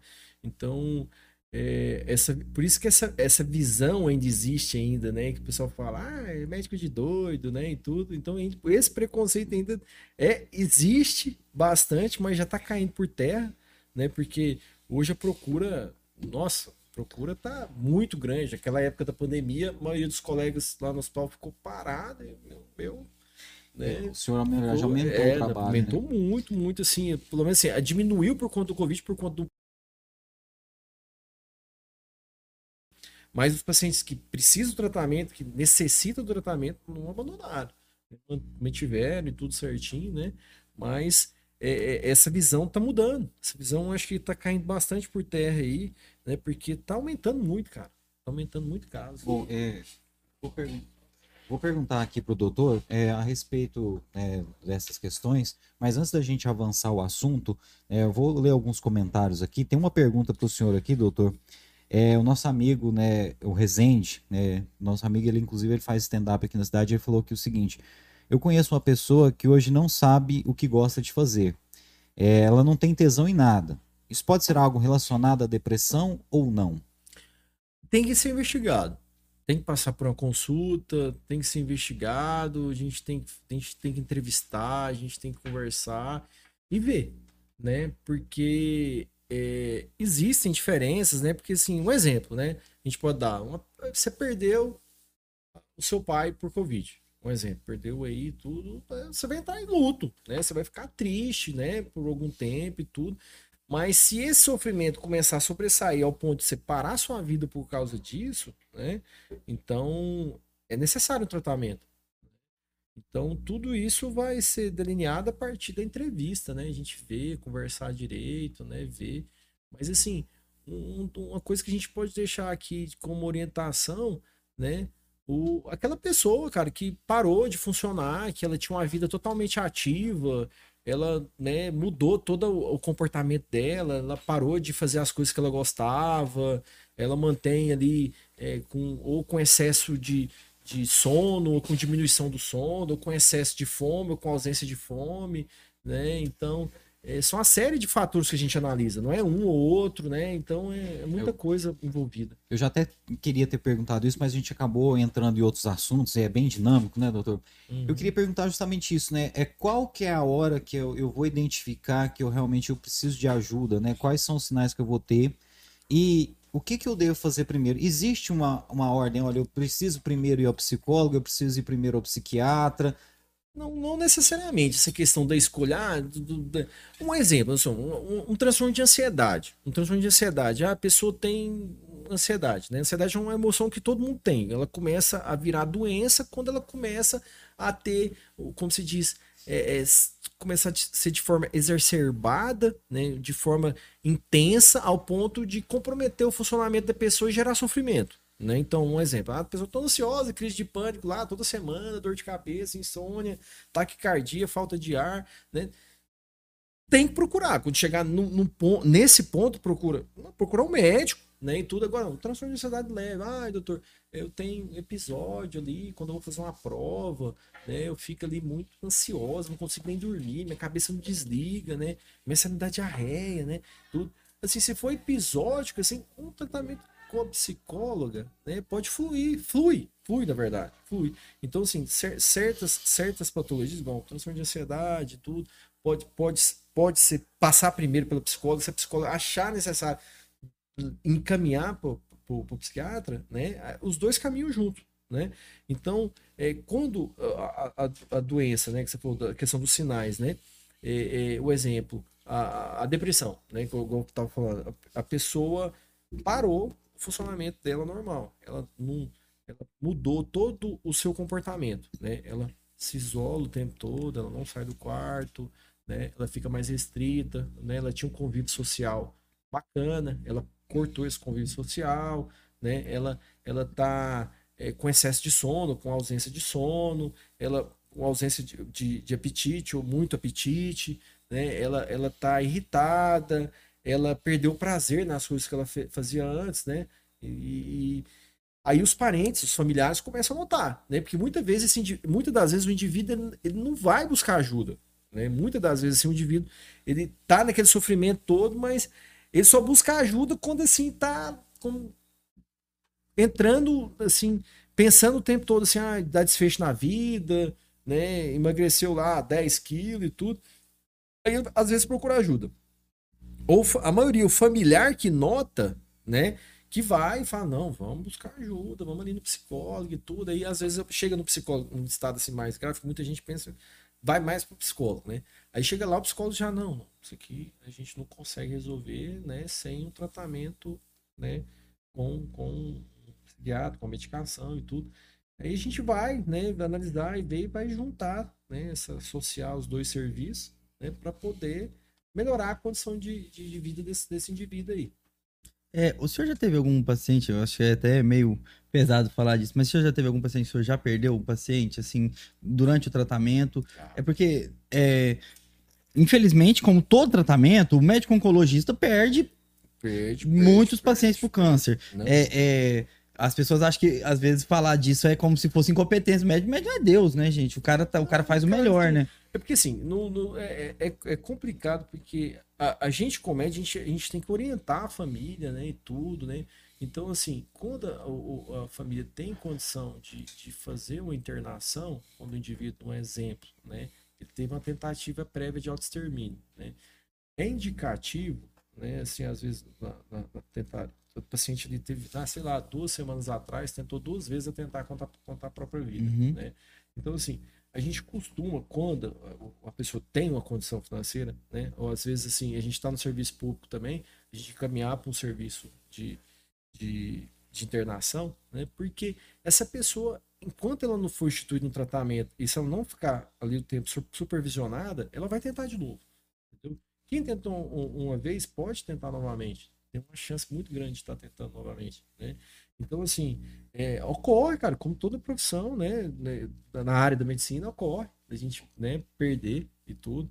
Né? Então, é, é, é, chato, é triste, né? A gente nunca né, pensa nisso, a gente sempre quer dar o melhor ali, se esforçar e tentar ajudar, né, e tudo. Mas às vezes, assim, até na questão da pessoa não ter, não ter condição de fazer essa internação, às vezes a gente faz a recomendação, ó, vai lá, né, fica junto, né, não deixa sozinho, não deixa a medicação com o paciente, né, conversa com ele, né, mantém um tratamento com a psicóloga e tudo. Às vezes, assim, pode uma falha, pode é, um piscar de olhos pode acontecer. A pessoa entendeu? deixa de tomar um remédio. Deixa de tomar um remédio, ou vai se sabotando o tempo todo. Ou toma uma superdosagem. Ou né? toma superdosagem, entendeu? Por isso que assim, nesse acompanhamento sempre eu chamo a família. Né? Sempre tem que chamar a família. A família, cara, a família é o principal elo de, de, de reabilitação. Sem a família não, não, funciona o tratamento. Entendeu? Então tem que ter a família por trás. Tem que ter a família para ajudar, para auxiliar, né? Quando a pessoa está numa forma mais crônica ali, né? Daquela depressão né? maior. É, é e é precisa daquele, daquela supervisão o tempo todo, tem que ter. A família é um incentivo, é, o- é, o- é, o- é esteio para melhorar. é assim, eu, eu, eu já até li um pouco sobre isso, não sei se, se é uma realidade mesmo que está acontecendo e tal, mas eu li que no Brasil hoje em dia tá aumentando muito o caso de jovens é, com depressão, jovens, o suicídio de jovens, né? Queria que o senhor falasse assim, o que, que pode ser um pouco a causa disso estar acontecendo, porque o suicídio era uma coisa que a gente via muito em pessoas de meia idade, né? Sim, Porque sim. às vezes a pessoa idosa, ela não tinha tanto esse, esse negócio, não sei se o que que acontecia. Você não, a gente não fala muito de pessoa idosa mesmo, assim, se- É difícil. A população É geriátrica. muito raro. né? Mas hoje, hoje Mas ocorreu até de um ator da Globo recentemente, né? Não, aqui em Caldas mesmo teve um Aqui cara. Não. Aqui, aqui mesmo te- teve, em Caldas teve um cara. Teve um caso, assim, até antes do senhor responder, falar, o, o cara, ele já tinha. Do- a- aconteceu um trauma com ele, a, a- invadiram a casa dele. Era um cara que era caseiro, a esposa dele foi estuprada e tal, não sei o Ah, quê. sim, sim. negócio do cigano lá. E ele já tinha tent- atentado contra a vida uma vez. Aí a, a outra vez que ele atentou contra a vida, ele fez uma coisa assim, escabrosa. O cara subiu em cima de uma árvore, colocou uma corda no pescoço, cortou os pulsos e deu um tiro no- no- no- na cabeça. Pra poder. O cara, o cara fez uma coisa assim, até. Pra poder ele falar assim. "Cê- Eu vou me matar e pronto, acabou. Não tem ninguém Cara. que vai interferir. Porque da outra vez tinham, tinham conseguido salvar ele antes e tal, mas ele queria se matar de todo jeito. Lembrando que isso é pra cessar a dor, né, doutor? A pessoa ela Cara, quer ver o fim quem da dor. tira né? a própria vida, assim, quem tenta tentar contra a própria vida, ela quer, igual você falou agora, quer tirar aquela dor imensurável que só quem tem essa doença sabe como é que é, entendeu? É uma dor assim que não, não tem como me- medir ela, entendeu? É um negócio assim que né, imensurável. Então, assim, a maioria das pessoas você pergunta, você entrevista, não, não queria tirar, não queria tirar, mas queria tirar a dor, a dor intensa que, que essa doença traz, né? Então, assim, você está respondendo a sua pergunta em relação a, Os a- jovens. aos jovens, né? Hoje é a segunda, a segunda maior causa de morte entre- adolescentes de 15 a 21 anos. Perde violência. É, Perde para violência. Perde para violência. É, então, é uma estatística muito alta, né? Que vem ocorrendo a cada dia mais, né? Então, assim, é, aí falar, ah, qual que é a causa, cara? Assim, falar, assim, uma série de causas, né? Então, assim, igual eu já, já falei, a questão da herança genética, a separação precoce dos pais, ao desarranjo familiar, né? Principalmente desarranjo familiar, ah, aquela criança cresceu sem um pai, né? Sexualidade também, né, doutor? Sexualidade demais da conta, tá crescendo demais, demais, demais, demais, demais, tremendamente, entendeu? Questão da sexualidade. Então você chega lá, ah, não tem aquela identidade ainda, aquela, aquele adolescente de 15 anos e tal, às vezes já tem identidade, fala, não, eu, né, sei lá, eu sou, é, eu sou bi, eu sou, sou homossexual e tudo. Entre trans também, né? Porque a, a transexualidade é muito mais, compli- mais complicado nessa, nessa questão mental do que a, a- do que a, a bissexualidade, Sim, a homossexualidade. sim, sim. Porque a pessoa não se identifica com o próprio corpo, né? Aquilo, aquilo é uma coisa É um assim. transtorno dismórfico corporal que a gente fala na psiquiatria, uma doença psiquiátrica, né? Mas assim, só pegando o gancho da questão do- dos adolescentes aqui, né? É, cara, assim, é um número muito, muito alto de adolescentes que estão se mutilando, que tem, tá tendo esse comportamento suicida, que o automutilação é um comportamento suicida, a pessoa tá ali né, pedindo ajuda, né? Ela se mutila, ali, esconde, bota capuz, principalmente adolescente, né? E tudo. É, então, às vezes a família não tem aquela atenção, né? Passa desapercebida. Quem, quem vê é a professora. O professor tá lá na sala de aula ali, vê, o menino tirava 9, 10, para de tirar, começa a tirar a nota vermelha, né? Começa a ficar mais irritado, começa a tá dormindo na sala de aula, o rendimento escolar caiu muito, né? Aí eh, no- naquele calorzão, o paciente, o, o, o adolescente chega lá com blusa de frio, né? Tudo tampado e tudo. Aí às vezes a professora vai lá conversar, e o menino ah, vê lá as, mutilações, daí fala, liga pros pais, né? Fala, liga pros pais, entre contato, aí é onde vão procurar ajuda. Né? E às vezes já vem ali arrastando, já tem um tempão e tudo, né? Então, a segunda maior causa de suicídio hoje entre jovens e adolescentes, né, é, é o suicídio, né? Então tá, tá aumentando a cada dia mais entre essa faixa etária, né? E a gente fala assim, cara, tentar arrumar uma explicação é difícil, assim, a gente fala, principalmente assim, são, são vários fatores. Então, como eu falei, a herança genética, fator socioeconômico, negligência, abuso sexual, né? Então são uma série de fatores, cara, que somem, que, que pode desencadear um quadro depressivo no indivíduo adolescente, até na criança, que eu tô pegando criança também, né? Tô pegando criança que tem, tá tendo quadro depressivo, criança de 11 anos. Criança. Né? Então você vai conversar com ela, fala, ah, eu não tenho pai, né? Meu pai, nunca nem conheci meu pai.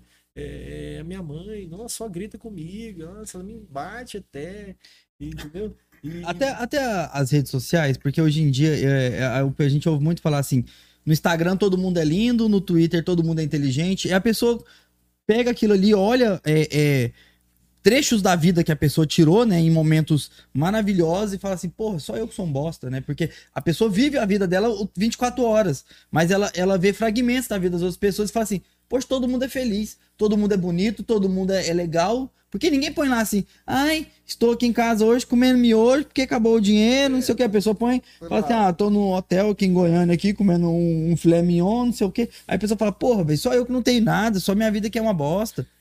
É, cara, assim, não são, são vários fatores. Assim, as redes sociais hoje também, cara, impulsionou muito isso, né? A gente vê até esses grupinhos, a gente falou da, na mídia, esse Baleia Azul, é, esses, esses outros, esses grupos aí que tem aí de incentivo a adolescente aí a, a se machucar, né?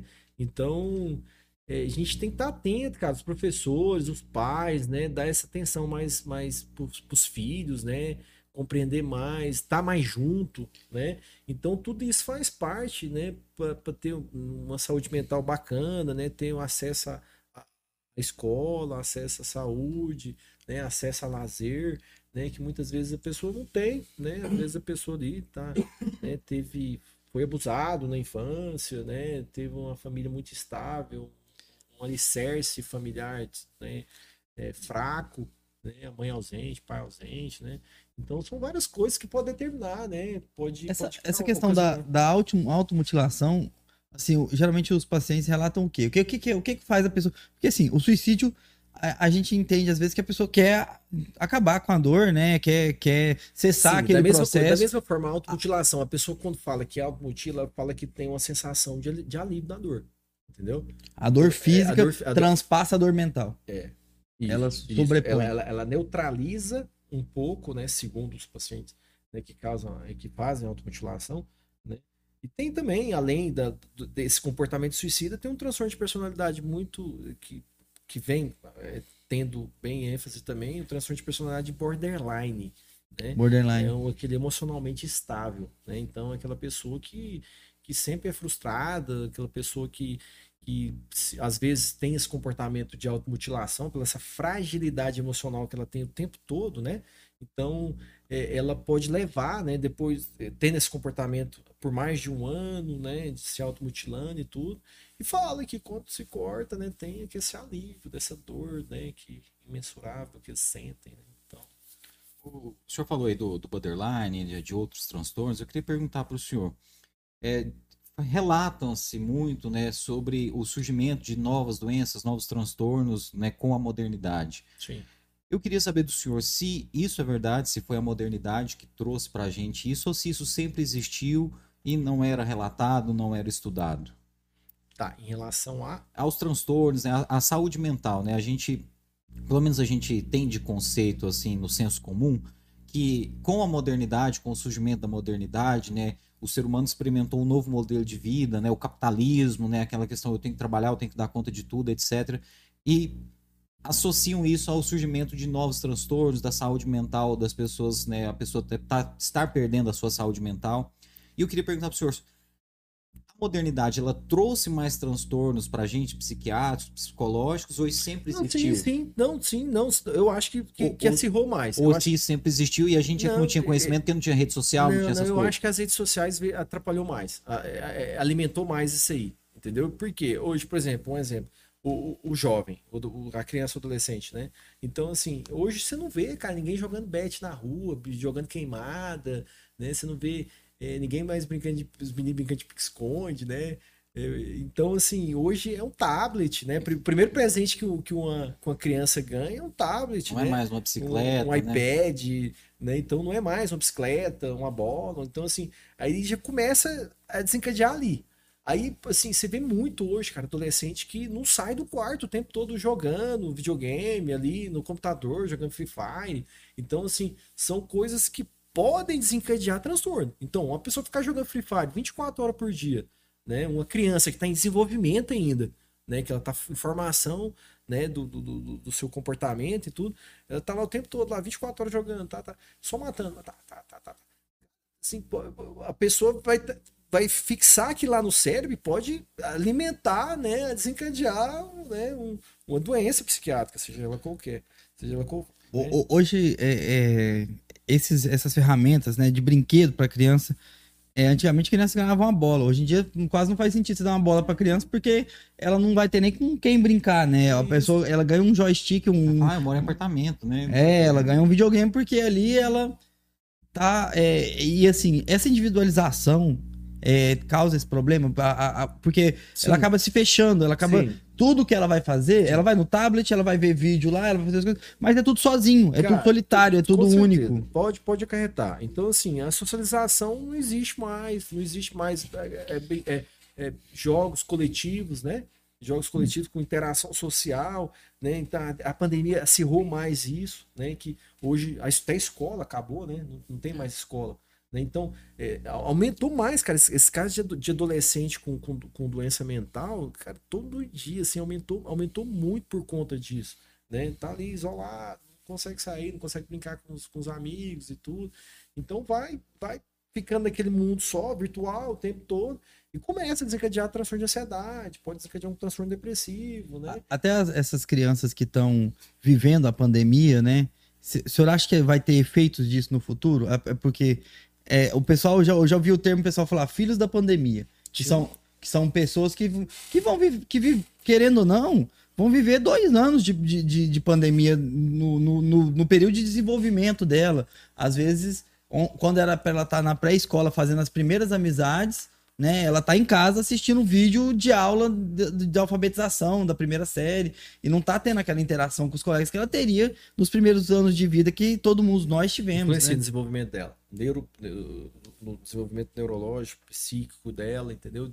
De, realmente social na da capacidade social de fazer totalmente. fazer então, amizade, assim, né? Pode ser um adulto frustrado, um adulto com, que vai com dificuldade de fazer amizade, né? Que vai estar o tempo todo ali naquele, no mundo dele, né? Sem interação nenhuma, que isso tudo pode gerar transtorno mental. Pode gerar depressão, pode gerar ansiedade. A gente vai saber os efeitos disso daqui 10, 15 A longo prazo, a longo prazo. Então, assim, a vida não mudou. A, a vida mudou totalmente, né, cara? A vida do, de, de, de, dois, de dois anos para cá mudou drasticamente.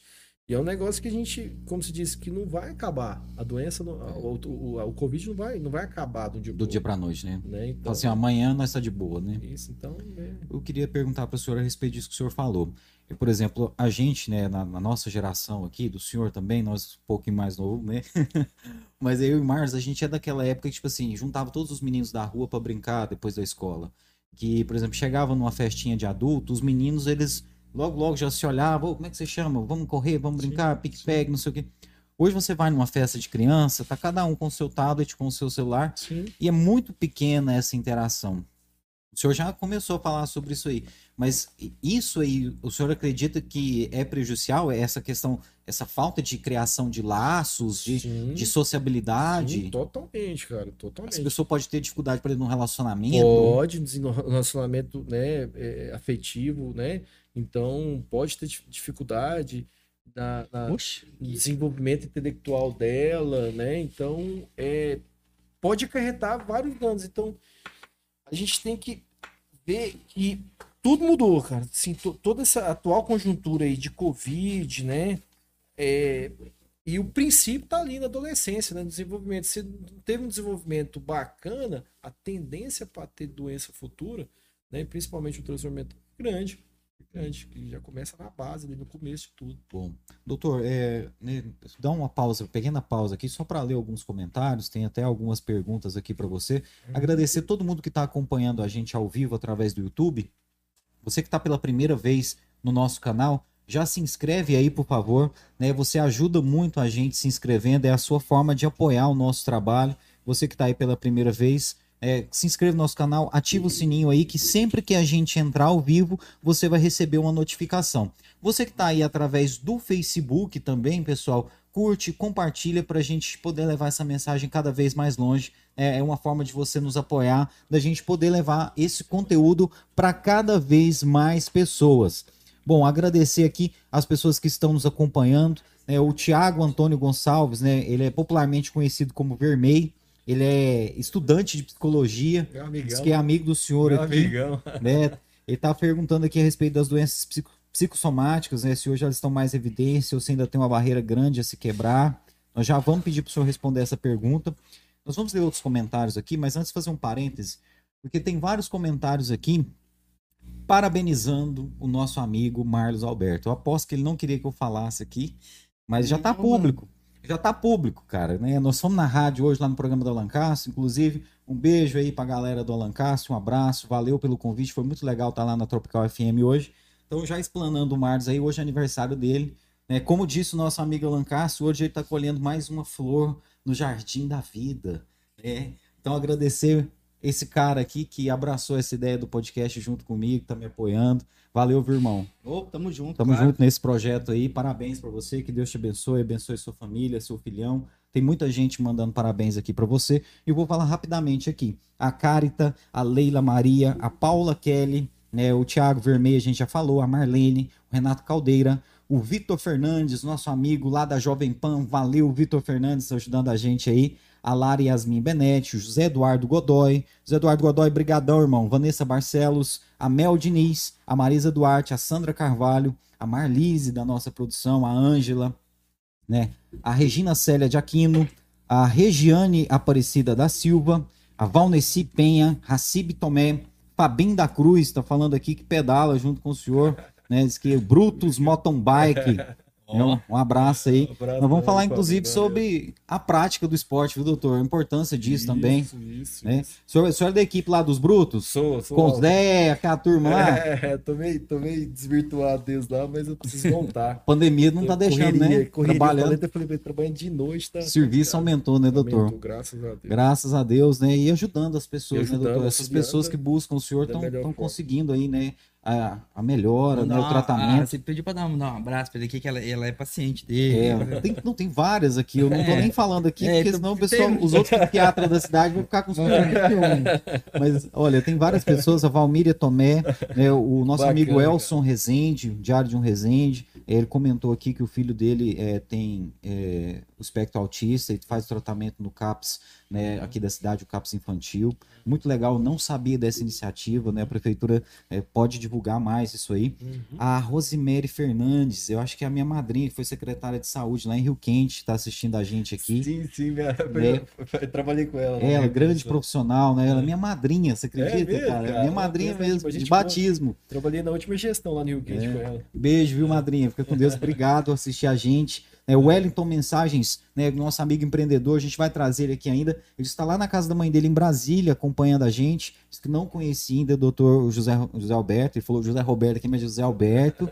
né, e está parabenizando a gente pelo programa, o senhor pelo trabalho. legal, é, a Fátima Reis, o Evandrão da nossa equipe aqui, a Jéssica Moraes, Denise Oliveira, Andressa Lucy, ah, ou Lucy, não sei, a Daniela, Lucy, mesmo, né? Beatriz Tomé, a Esther dos Reis, minha tia, tá acompanhando a gente lá em Goiânia, obrigado. Elci Fonseca, o DJ Cave. BH, eu dou no UFC. É, tá lá em BH? Lá em BH, vendo Olha, a gente. Mano, a gente tá Show alcançando aí as barreiras, ultrapassando as barreiras, né? Ah, o DJ Cave, lá da pousada do Rio Quente, do Rio Quente Resorts, valeu DJ Cave, o Edson Gonçalves, Leila Maria, mais uma vez aqui. A Prilote tá mandando aí mais um beijo aí por Marcos, feliz aniversário. né? o Carlos Silva, né, que é diretor lá do JK, mandou um abraço especial pro senhor. Foi ele, inclusive, que sugeriu que a gente procurasse o senhor para entrevista. Mais uma vez, agradecer o senhor por ter aceito o nosso convite. Agradecer a todas as pessoas que estão nos acompanhando também pelo Facebook, pela Twitch. Rafael Inácio estava acompanhando a gente aí. Todo mundo, muito obrigado aí. Doutor, a gente falou rapidinho do esporte aí, o senhor, o senhor pedala e tal. Qual que é a importância do esporte aí para a saúde mental? É de suma importância. Eu acho que a gente, a gente para ter uma saúde mental plena, né, a gente tem que ter hábitos saudáveis. né? Então, hábitos saudáveis a gente pode resumir em que uma alimentação saudável, né, uma alimentação rica, né, em verduras, frutas, legumes, né? Evitar o uso de substância, né? Praticar uma atividade física, de rotina, né? Não é aquele negócio, ah, dar uma vez no mês, né? É, pelo menos três vezes na semana, ter uma, uma rotina de exercício físico, né? Uma, uma rotina de cuidado mesmo da gente, né? Cuidado com saúde mental, com saúde física da gente, né? E ter momentos de lazer, né? Momentos né, de descontração com os amigos, né? Com, com a família, né? Viagem. Então, todo, tudo isso, né? A gente tem que ter acesso a isso para ter uma saúde mental plena. O lazer é importante? Desculpa. Não, é, é, eu ia falar... Momento de lazer é tudo. Que eu ia falar assim que. Tem gente que fala, que fala assim que. Ah, eu não sei se isso é verdade, né? Que fala assim que se você não fizer o exercício, o remédio não faz efeito tanto efeito, né? Ele ajuda a metabolizar é, ou porque, não? É porque, assim, é lenda. É, não, um exercício físico ele proporciona uma, uma, uma, uma um, como, como que eu posso explicar? É, uma liberação, uma liberação de neurotransmissores cerebrais, né? Que melhoram a sinapse e produzem um, um, hormônios que, que ajudam na estabilização Dopamina, humor. serotonina. Serotonina, o principal, né? A endorfina, endorfina, né? Então, assim, são série de substâncias cerebrais que o exercício físico pode aumentar a produção, né? Porque a medicação, a medicação psiquiátrica, a maioria delas, elas agem nesses neurotransmissores, né? Elas vão é, a melhorar a recaptação deles e, e, e, e, colocarem eles em, em, como se diz, em mais produção, mais produção. Né? Então, uhum. o exercício físico também ajuda, né? No, no, tratamento a gente cita, né? Que é importante associar o exercício físico para impulsionar mais e ter essa melhora mais rápida. Tem uma pergunta aqui da Daniela. A Daniela tá sempre acompanhando a gente. Ela trabalha até lá na, na farmácia do, do cidadão. Ela tava falando assim sobre medicação. O pessoal hoje em dia tá tomando muita medicação e tal. Mas ela quis perguntar, falou assim sobre a questão de desilusão e, de, e depressão a relação, a diferença entre depressão e desilusão com que porque assim, desilusão a gente tem sempre na vida, né? É, uma desilusão é um episódio, você tá ali, né, estudando para um concurso ali o tempo todo, estudou três anos para o concurso, foi lá e não conseguiu obter, obter o êxito, né? Aí você vai ficar frustrado, vai ficar, né, aquela ilusão, desilusão, né, aquele, aquele momento ruim, né?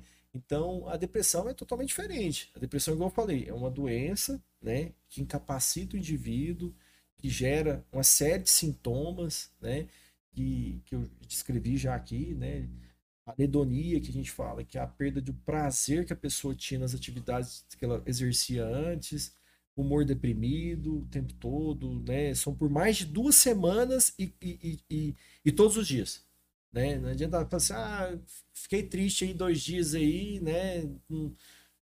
Fiquei só na cama e tudo, mas passou esses dois dias, esses três dias, eu vou ter normal. Né? Então não é depressão. Né? Então a gente tem que saber analisar isso aí direitinho, né? E ver quando realmente necessita o, o, ajuda. O nosso amigo Elson Rezende aqui tá, pediu para perguntar uma coisa que eu acho que é totalmente pertinente para o momento que a gente está vivendo agora. É, com tanta morte, com tanta é, perda de pessoas queridas, né? Durante essa pandemia, são mais de 500 mil pessoas no Brasil. É, a relação do luto e as doenças mentais, isso aí tem, tem ah, causado mais. Qual que, que, que tem interferido na vida das pessoas, assim? Porque o luto, ele é necessário, né? É, é. Isso, assim, o luto é, é um, um, é uma sensação, um sentimento que a gente tem quando a gente perde um ente querido, né? Então, quando a gente perde um ente querido, é, é, é a tendência a gente entristecer, a gente né, alterar um, um pouco o nosso comportamento, né? Ficar mais, bem mais isolado às vezes, né? Não ter, não ter apetite, né? Começar a ter problema de insônia, né? Então, é, quando esse luto, né, que é um, um como se diz, processo normal de todo indivíduo, né? Ele tem que passar por, por esse processo, né? Então, assim, é, esse processo faz parte do ciclo da vida, né? Então, quando esse processo ele começa a se estender, né? Começa a estender aí, permanecer, a pessoa parou a vida dele por causa dessa perda, né? Então ele aí já começa a poder desencadear um quadro depressivo, né? Por conta desse luto, entendeu? Mas é um processo normal de todo ser humano, né? Que não, não requer tratamento, né? É às vezes um acompanhamento com a psicóloga, né? Conversar e tudo, né? Então, é, quando ele se estende aí por mais de, de, de, dois meses aí, a gente vê a necessidade de estar tratando.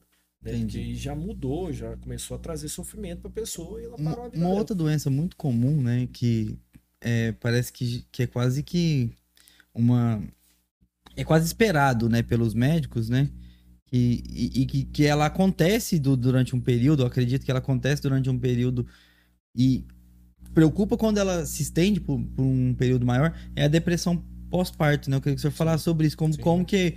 O que que desencadeia, o que que acontece tanto assim, porque parece que a mulher, ela tem uma, uma sensação assim diferente depois do, do, do parto, não sei se Sim. por ela estar tá nutrindo o ser dentro dela e depois estar tá do lado de fora, as dificuldades da maternidade e tal. Cara, tem muita relação com, com estrógeno, com a, com, com a testosterona, né? Tem relação, tem relação é, histórico familiar, né? Então é comum, é comum, né? Então assim a gente tem que saber é, é diagnosticar, saber é, ver se realmente é uma depressão, né? Igual eu expliquei, porque tem uma síndrome do bebê azul que a gente fala, né, que dura duas semanas após o pós-parto. Às vezes a, a, a, mãe ela entristece, ela fica mais chorosa, mais lábil emocionalmente, entendeu? Mas esse período vai durar mais ou menos duas semanas. É normal, é normal. A gente fala síndrome do bebê azul, né? É, Por que esse nome, senhor? Cara, não, não, não, sei explicar direito, mas. Filho do Blumen Group. É, síndrome do bebê azul. Então, é um Smurf. É duas semanas. Duas semanas até humor, humor disfórico, a gente fala humor irritado e tudo. Mas a gente tem que investigar. Se isso ultrapassar as duas semanas, né? Aí a gente já pensa numa depressão pós-parto, né? E a gente tem que tratar ela, porque incapacita a mãe de estar tá cuidando do recém-nascido, entendeu? Então a gente tem que delinear o tratamento para essa, essa, paciente, né?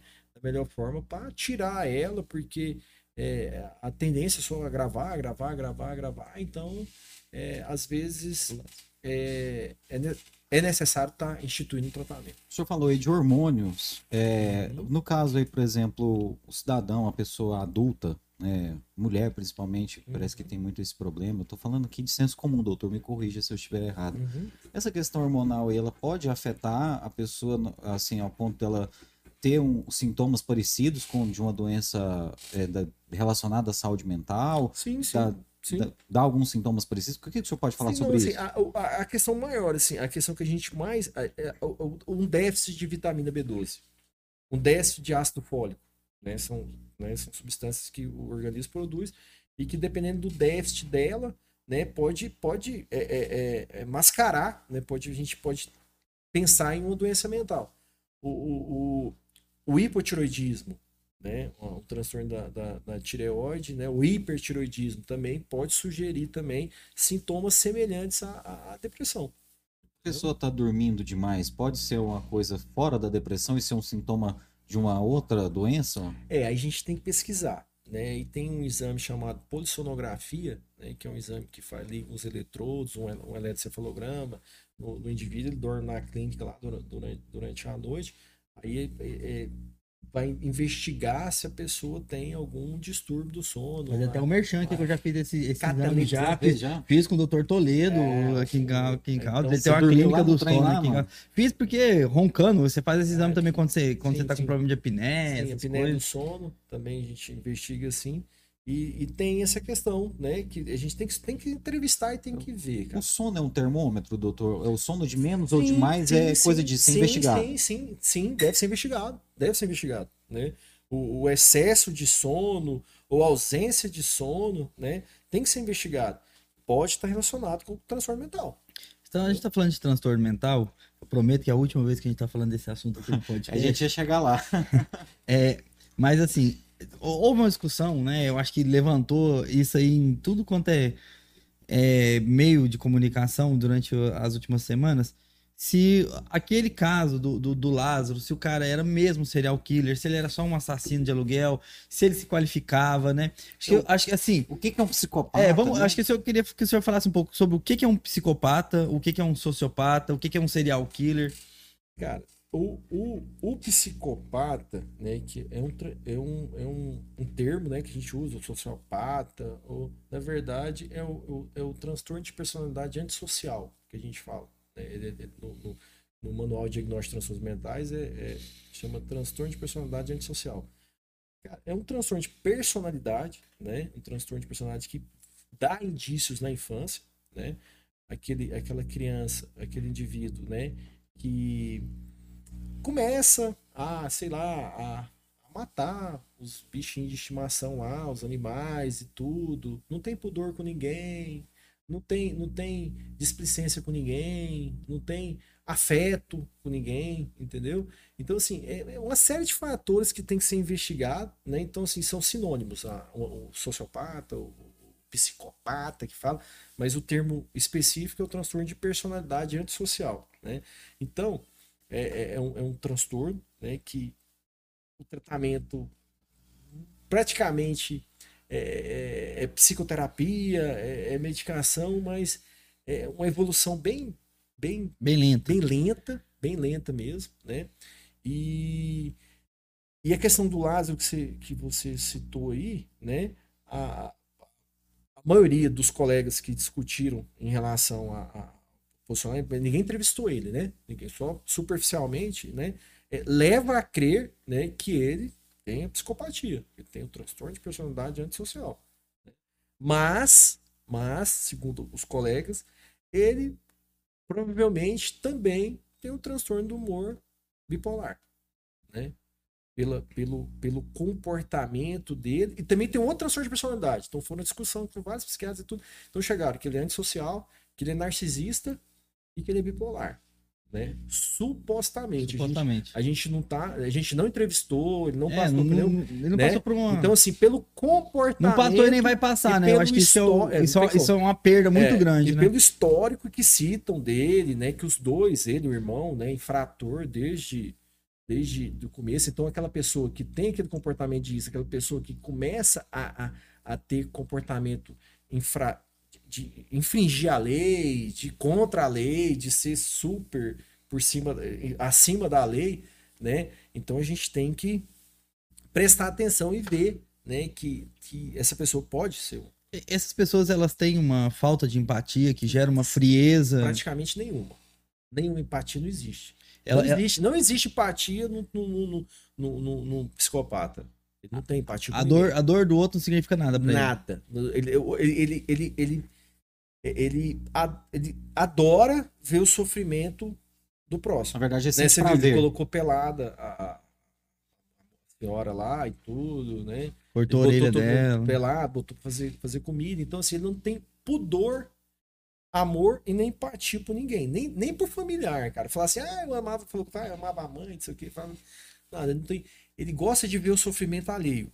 Mas ele tem gosta de ver, ele tem prazer em ver o sofrimento alheio. E tem Entendeu? pessoas assim que são psicopatas e são funcionais na sociedade. Tem, tem, tem, tem, tem. Os grandes políticos aí. Esses, os grandes, eu já, não, eu já, eu já, já ouvi falar sobre isso. É, não, sério, sério. Ele... Os, os grandes empresários. Falei sobre aquele dia do, Varenga. Os, os, esses, esses, Desses bilionários. Esses bilionários que estão ali a todo tempo em busca de poder, poder, poder, supremacia, é, é, capital, entendeu? Então, é assim. Chega um, nível que, chega um nível que eu acho que o dinheiro, ele traz a realização que você queria e você começa a querer ele mais. Mais e mais e mais, incansadamente. E, e, e sem e motivo. Passa cima, e, pode, e passa em cima de, to, de, to, de todos e de tudo. Sem motivo, porque a, a, pessoa a pessoa que tem uma, uma coleção de Ferrari, que tem, que tem uma ilha no nome dela, que tem um iate de não sei quantos mil pés aquilo ali o cara já tá desenfreado, né? Ele já não, não tá mais no, no nível tá normal de, de. Ah, eu quero conquistar para poder me realizar, me sentir. Então existe, existe sim, né? É um tema bem, como se diz. Mas, é, isso que você falou me interessou, assim, o, o, o, o, político, né? Por que, que o senhor diz isso? não, não, não assim, eu tô generalizando. Não, tô assim, mas, assim, o político, eu tô falando. Alguns, né? Não, eu tô falando assim, certos, né? Aquela pessoa que quer obter o poder, né, de todo tempo, que quer ser o holofote de tudo, né? Então, assim, eu não tô falando que é um psicopata. É, né? não, né? Um exemplo muito bom disso, aquele O filme doutor- Psicopata Americano, não sei se Sim, você já viu, sim. que mostra muito como é que ele ele teria, ele tinha uma vida que era ideal que qualquer pessoa poderia querer ter, né, assim, mas o ele queria sempre mais, ele queria ter uma relação de poder sobre as pessoas e ele queria fazer aquilo ali através de um assassinato, né? E Eu queria até perguntar a respeito do caso lá do vereador Jairinho. né? parece que ele tinha um sadismo, né, em exercer a violência sobre crianças e tal. Né? No caso lá, o senhor acredita que, que lá é só safadeza ou ele Não, cara, tem que, ser, Sim. tem, que, tem, tem que investigar. Tem que ser investigado. Negócio assim que falam, falam, ah, porque o cara tinha um comportamento antes assim, né? Já praticava esse tipo de coisa e tudo, né? Mas tem que investigar. Você acha que ele tem né? traços, pelo menos, Não, de, tem, de um- po- possui, possui. um psicopata? É, não, não, não do psicopata. Não. A gente tem, tem que analisar. A gente fala assim, a gente, ah, porque cometeu isso, isso isoladamente, é uma pessoa que tem um transtorno. Não, né? Tem que ser avaliado, né? Porque senão todo mundo vai usar o Vamos lá, transtorno para ser absolvido. Eu queria perguntar do ponto de vista da psiquiatria, como que é esse tipo de caso num cara igual o Jairinho, ou por exemplo, se o Lázaro tivesse sido preso, como que a psiquiatria encara o tratamento dessas pessoas, né? É aquela pessoa assim que no senso comum as pessoas da sociedade falam "Ah, isso é o cara que não tem volta, esse cara não tem tratamento. O que a- a- a psiquiatria, a psicologia Cara, vê nesses É, é casos? porque assim, o transtorno mental, igual eu falei, ele não tem cura. Não tem cura. É impossível não ter cura para algum transtorno mental. Né? Então, quando a pessoa não busca o tratamento, a tendência do transtorno é só aumentar mais a- a- a- os sintomas, né? Ficar mais crônico e tudo. Então, é, é um exemplo que a gente pode dar, claro, a gente vê que hoje, né, o, manicômio, o, é- o manicômio é um presídio, né? Uma, uma, uma, uma- uma presídio qualquer aí, né? Você faz, às vezes, já fiz visitas, já fiz algum, algumas avaliações e tudo. A, maioria tá ali, a grande maioria, um, transtorno.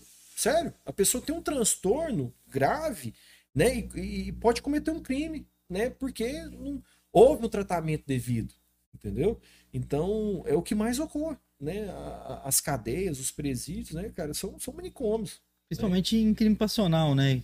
Que, que a pessoa tá com tem um transtorno. Porque não é premeditado muitas vezes. A pessoa, o transtorno faz com que a pessoa. A impossibilidade do, do transtorno pode gerar, pode, pode, a pessoa pode cometer um crime. É, falando sobre impulsividade, eu acho assim, tem uma coisa que eu acho muito, muito terrível, até pra quem tem a, a- as doenças, que é hoje em dia a banalização. A pessoa gosta de da casa arrumada, ela fala que tem um toque. Ah, eu tenho um toque, eu tenho um toque que se não tiver tudo limpo, eu não sei o quê. Ah, não, eu volto duas vezes pra poder checar a porta pra ver se não tá trancado, eu tenho um toque. Assim, e a outra coisa. Porque toca, se não tiver cerveja, eu não vou. É, eu tenho um toque desse. Aí, por exemplo, tem outras pessoas que falam assim: Ah, eu acordo de manhã, tô de bom humor, eu chego no trabalho, a pessoa fala um negócio comigo, eu já fico mal-humorada, porque eu sou bipolar mesmo, não sei o que e tal. É, por exemplo, a bipolaridade, cara, eu queria, acho que é o, o mais assim, distoante. O que que define a pessoa assim, falar assim, não, esse cara aqui, essa pessoa aqui é, é, é- é bipolar? Assim, eu sei que são, Cara, são vários fatores, é, né? A, a frequência. É, cara, eu, eu- eu- tem que ser, igual eu falei, tem que passar por uma avaliação precisa. A gente Mas, analisar, não- mas é nor- avaliar. eu queria falar assim, é normal a pessoa estar tá com dois humor no mesmo dia, Não, né? cara, isso é comum, cara. Então, assim, muita gente pensa que bipolar é aquela pessoa que, que, né, que muda de humor o tempo todo. Não é, cara. É uma doença muito grave. Pra mim, uma das mais graves, né, dos transtornos, né?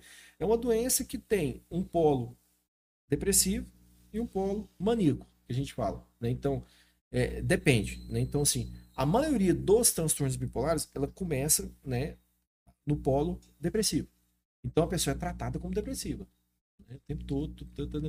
Então, até, o assim, mé- até pelo médico. O médico, é, o médico é, entende. muitas vezes, o colega, né? Mas tá tratando a coisa Isso, às, às vezes, né? Numa, Só pega ela down, só conhece ela isso, naquele. Então, naquele tempo, ele começa a tratar como depressão. Igual eu falei, o antidepressivo, às vezes, ele pode piorar mais o quadro do paciente. Aí ele fazer a mudança de polo, passar do polo depressivo passar para o polo maníaco, né? Então, é, tem que ser bem investigado. Então, como eu falei, é uma doença muito grave, uma doença que tem as fases, né? De, de depressão e as fases de mania, né? A mania, ah, esse termo, a mania, o que é a mania? Então, é, é a fase que o paciente fica com humor disfórico, a gente fala irritadíssimo, né? comportamento de risco, né? sai dirigindo, alcoolizado, a, a, a mil por hora na, na, na, nas ruas aí, né?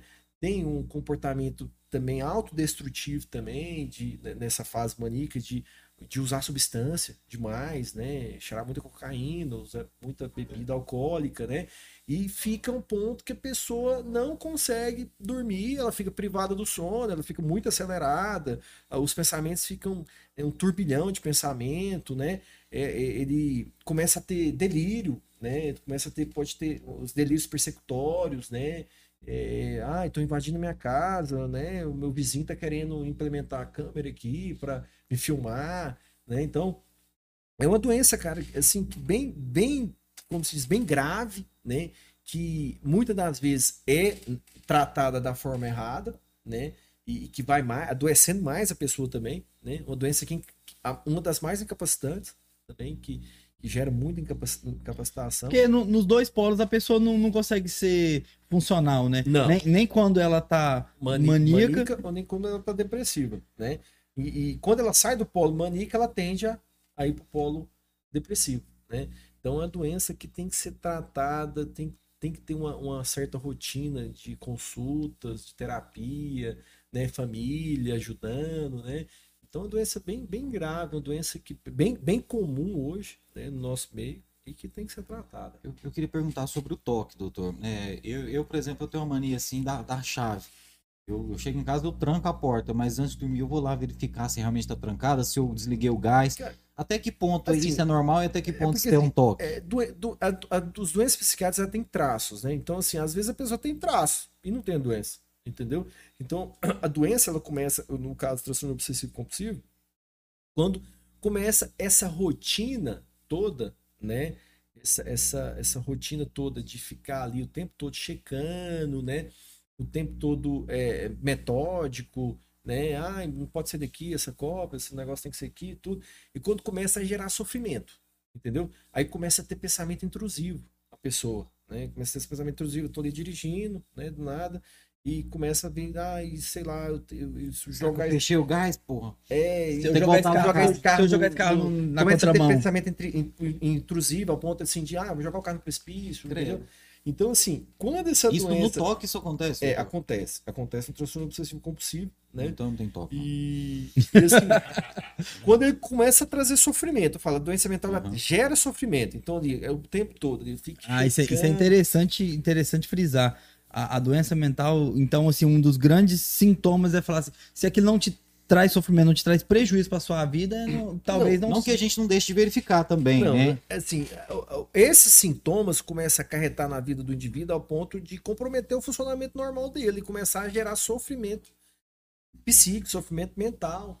Né? A pessoa não consegue, o tempo todo tem que ir lá, tá, tá, tá, tá conferir a chave, conferir a, a, a fechadura, né? É, é, é lavar, lavar a mão tantas vezes. milhões de vezes. Eu, eu acredito que a pandemia deve ter, deve ter ferrado com a vida dessas pessoas que tem. Que porque, tem o transtorno obsessivo. É, porque a pessoa. É, tem gente que tem com germe, por exemplo. Que, uhum. que tudo tem germe e tal. Imagina agora, gente. Imagina agora. Ficou mais acirrado. Ficou mais acirrado. Então, é, tem muitos casos, tem vários casos de transtorno obsessivo compulsivo, né? Tem esse com pensamentos e ruminações né? e, obsessivas. E, a questão do, por exemplo, da, da família. O senhor falou tanto, eu, eu, eu imagino que, que seja muito mesmo um, um fator predominante a família estar tá junto para poder colaborar, né? Sim.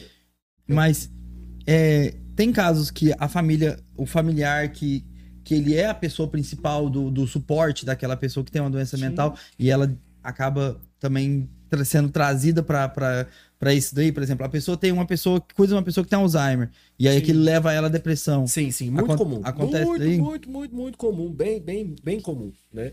O, o cuidador do, do, paciente com, com Alzheimer, com demência, né, qualquer, é, começar a, a, gerar sofrimento mental nele por conta de, desse, desse esses cuidados intensivos que tem que ter ali o tempo todo, né, começa a gerar, né, no... São abusos que a pessoa sofre, é, assim, que é inconsciente da, da outra pessoa que tá doente, né, mas Sim. ela, mas assim, mesmo que você releve e fale assim, não, é porque ele é doente, não, porque não sei o que, aquilo ali te, te, gera um sofrimento, né? Com certeza. Então, assim, porque quem tem, por exemplo, quem tem Alzheimer, assim, é, querendo ou não querendo, precisa, é, é, os cuidadores ali, dividir as tarefas, entendeu? Não tem que colocar uma pessoa exclusiva para ficar cuidando, porque ela vai adoecer. Em algum momento ela vai adoecer, né? É, é, o, o, cuidado intenso, entendeu? Então, querendo, querendo, é um paciente diferente, é um paciente com Alzheimer, ele, né, ele tem precisa de um, de um aparato de, de cuidados específicos e tudo. Então, uma pessoa só, né, cuidando, já peguei vários casos da, da pessoa, do acompanhante, do familiar, o cuidador, que adoece, né, realmente começa a ter um processo depressivo, um processo ansioso, começa a parar de dormir por conta de, Eu queria só finalizar falando assim, invadindo um pouco sua privacidade, mas e o senhor, doutor? É, eu imagino que cuidar dessas pessoas, estar é, presente na vida delas durante esses momentos que muitas vezes são os momentos mais é, difíceis da vida dessa pessoa. Você faz, por exemplo, um acompanhamento com um psicólogo, você é, é, cuida da sua saúde sim, mental para isso sim, não afetar? Sim, com certeza, sim. Mas é, é, é diferente. Então, assim, é, eu, a partir do momento que eu saio do meu consultório, tudo fica lá. Entendeu? Então, assim, ah, mas é você somatiza, ah, você leva. Você é porque tem esse negócio da somatização, né? Que, então, que, que, acontece é, muito. É, absorção, né? Vamos falar assim, da absorção. Então, assim, é, é, gente, às vezes a gente, dependendo do caso, a gente né, vai acompanhar, às vezes gera um pouco, né? Assim, de... Até porque você tem empatia, você não é um psicopata, né? É, se tivesse empatia, né? A pessoa chegar e falar, não, né?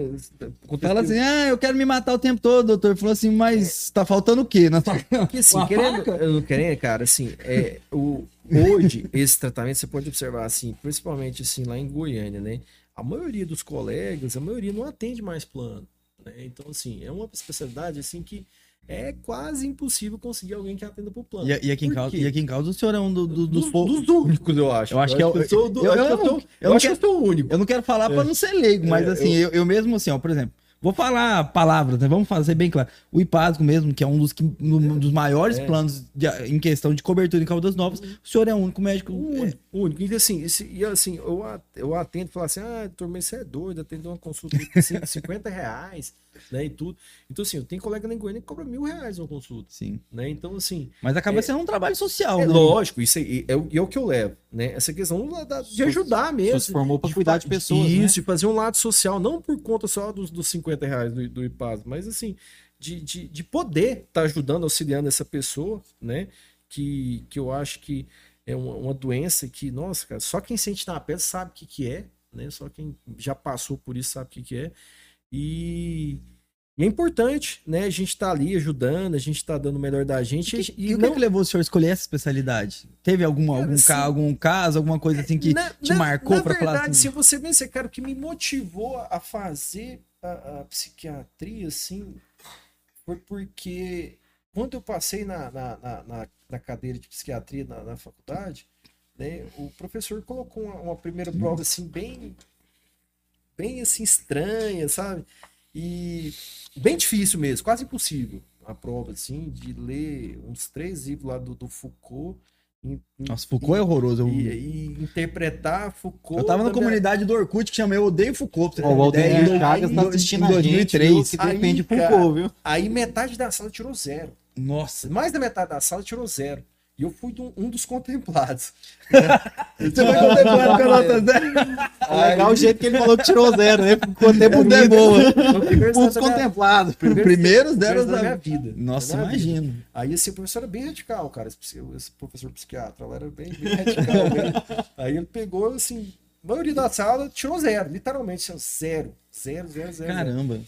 Aí eu peguei, cara, eu tava no último ano, já indo pro, pro internato, aí eu falei, eu não tenho que estudar, não posso, se eu, se eu ficar nessa matéria aqui, eu vou reprovar e vai atrapalhar minha, minha formação toda. Eu peguei e fui estudar. Foi pelo ódio do psiquiatra é, que você virou psiquiatra. Aí assim, assim, eu comecei a estudar, estudar, estudar, estudar. Peguei esse compiente de psiquiatria, estudei, estudei, estudei. Quer ver se não aprende esse trem? Eu peguei, acabei, peguei gosto. Eu peguei gosto e gostei e consegui. Obter. Você foi tentar entender, entendeu, entendeu até, até, até, o âmago do negócio. Aí eu peguei, estudei tanto, eu falei, cara, vou, sabe uma coisa, vou fazer. Sério? Cara, que loucura.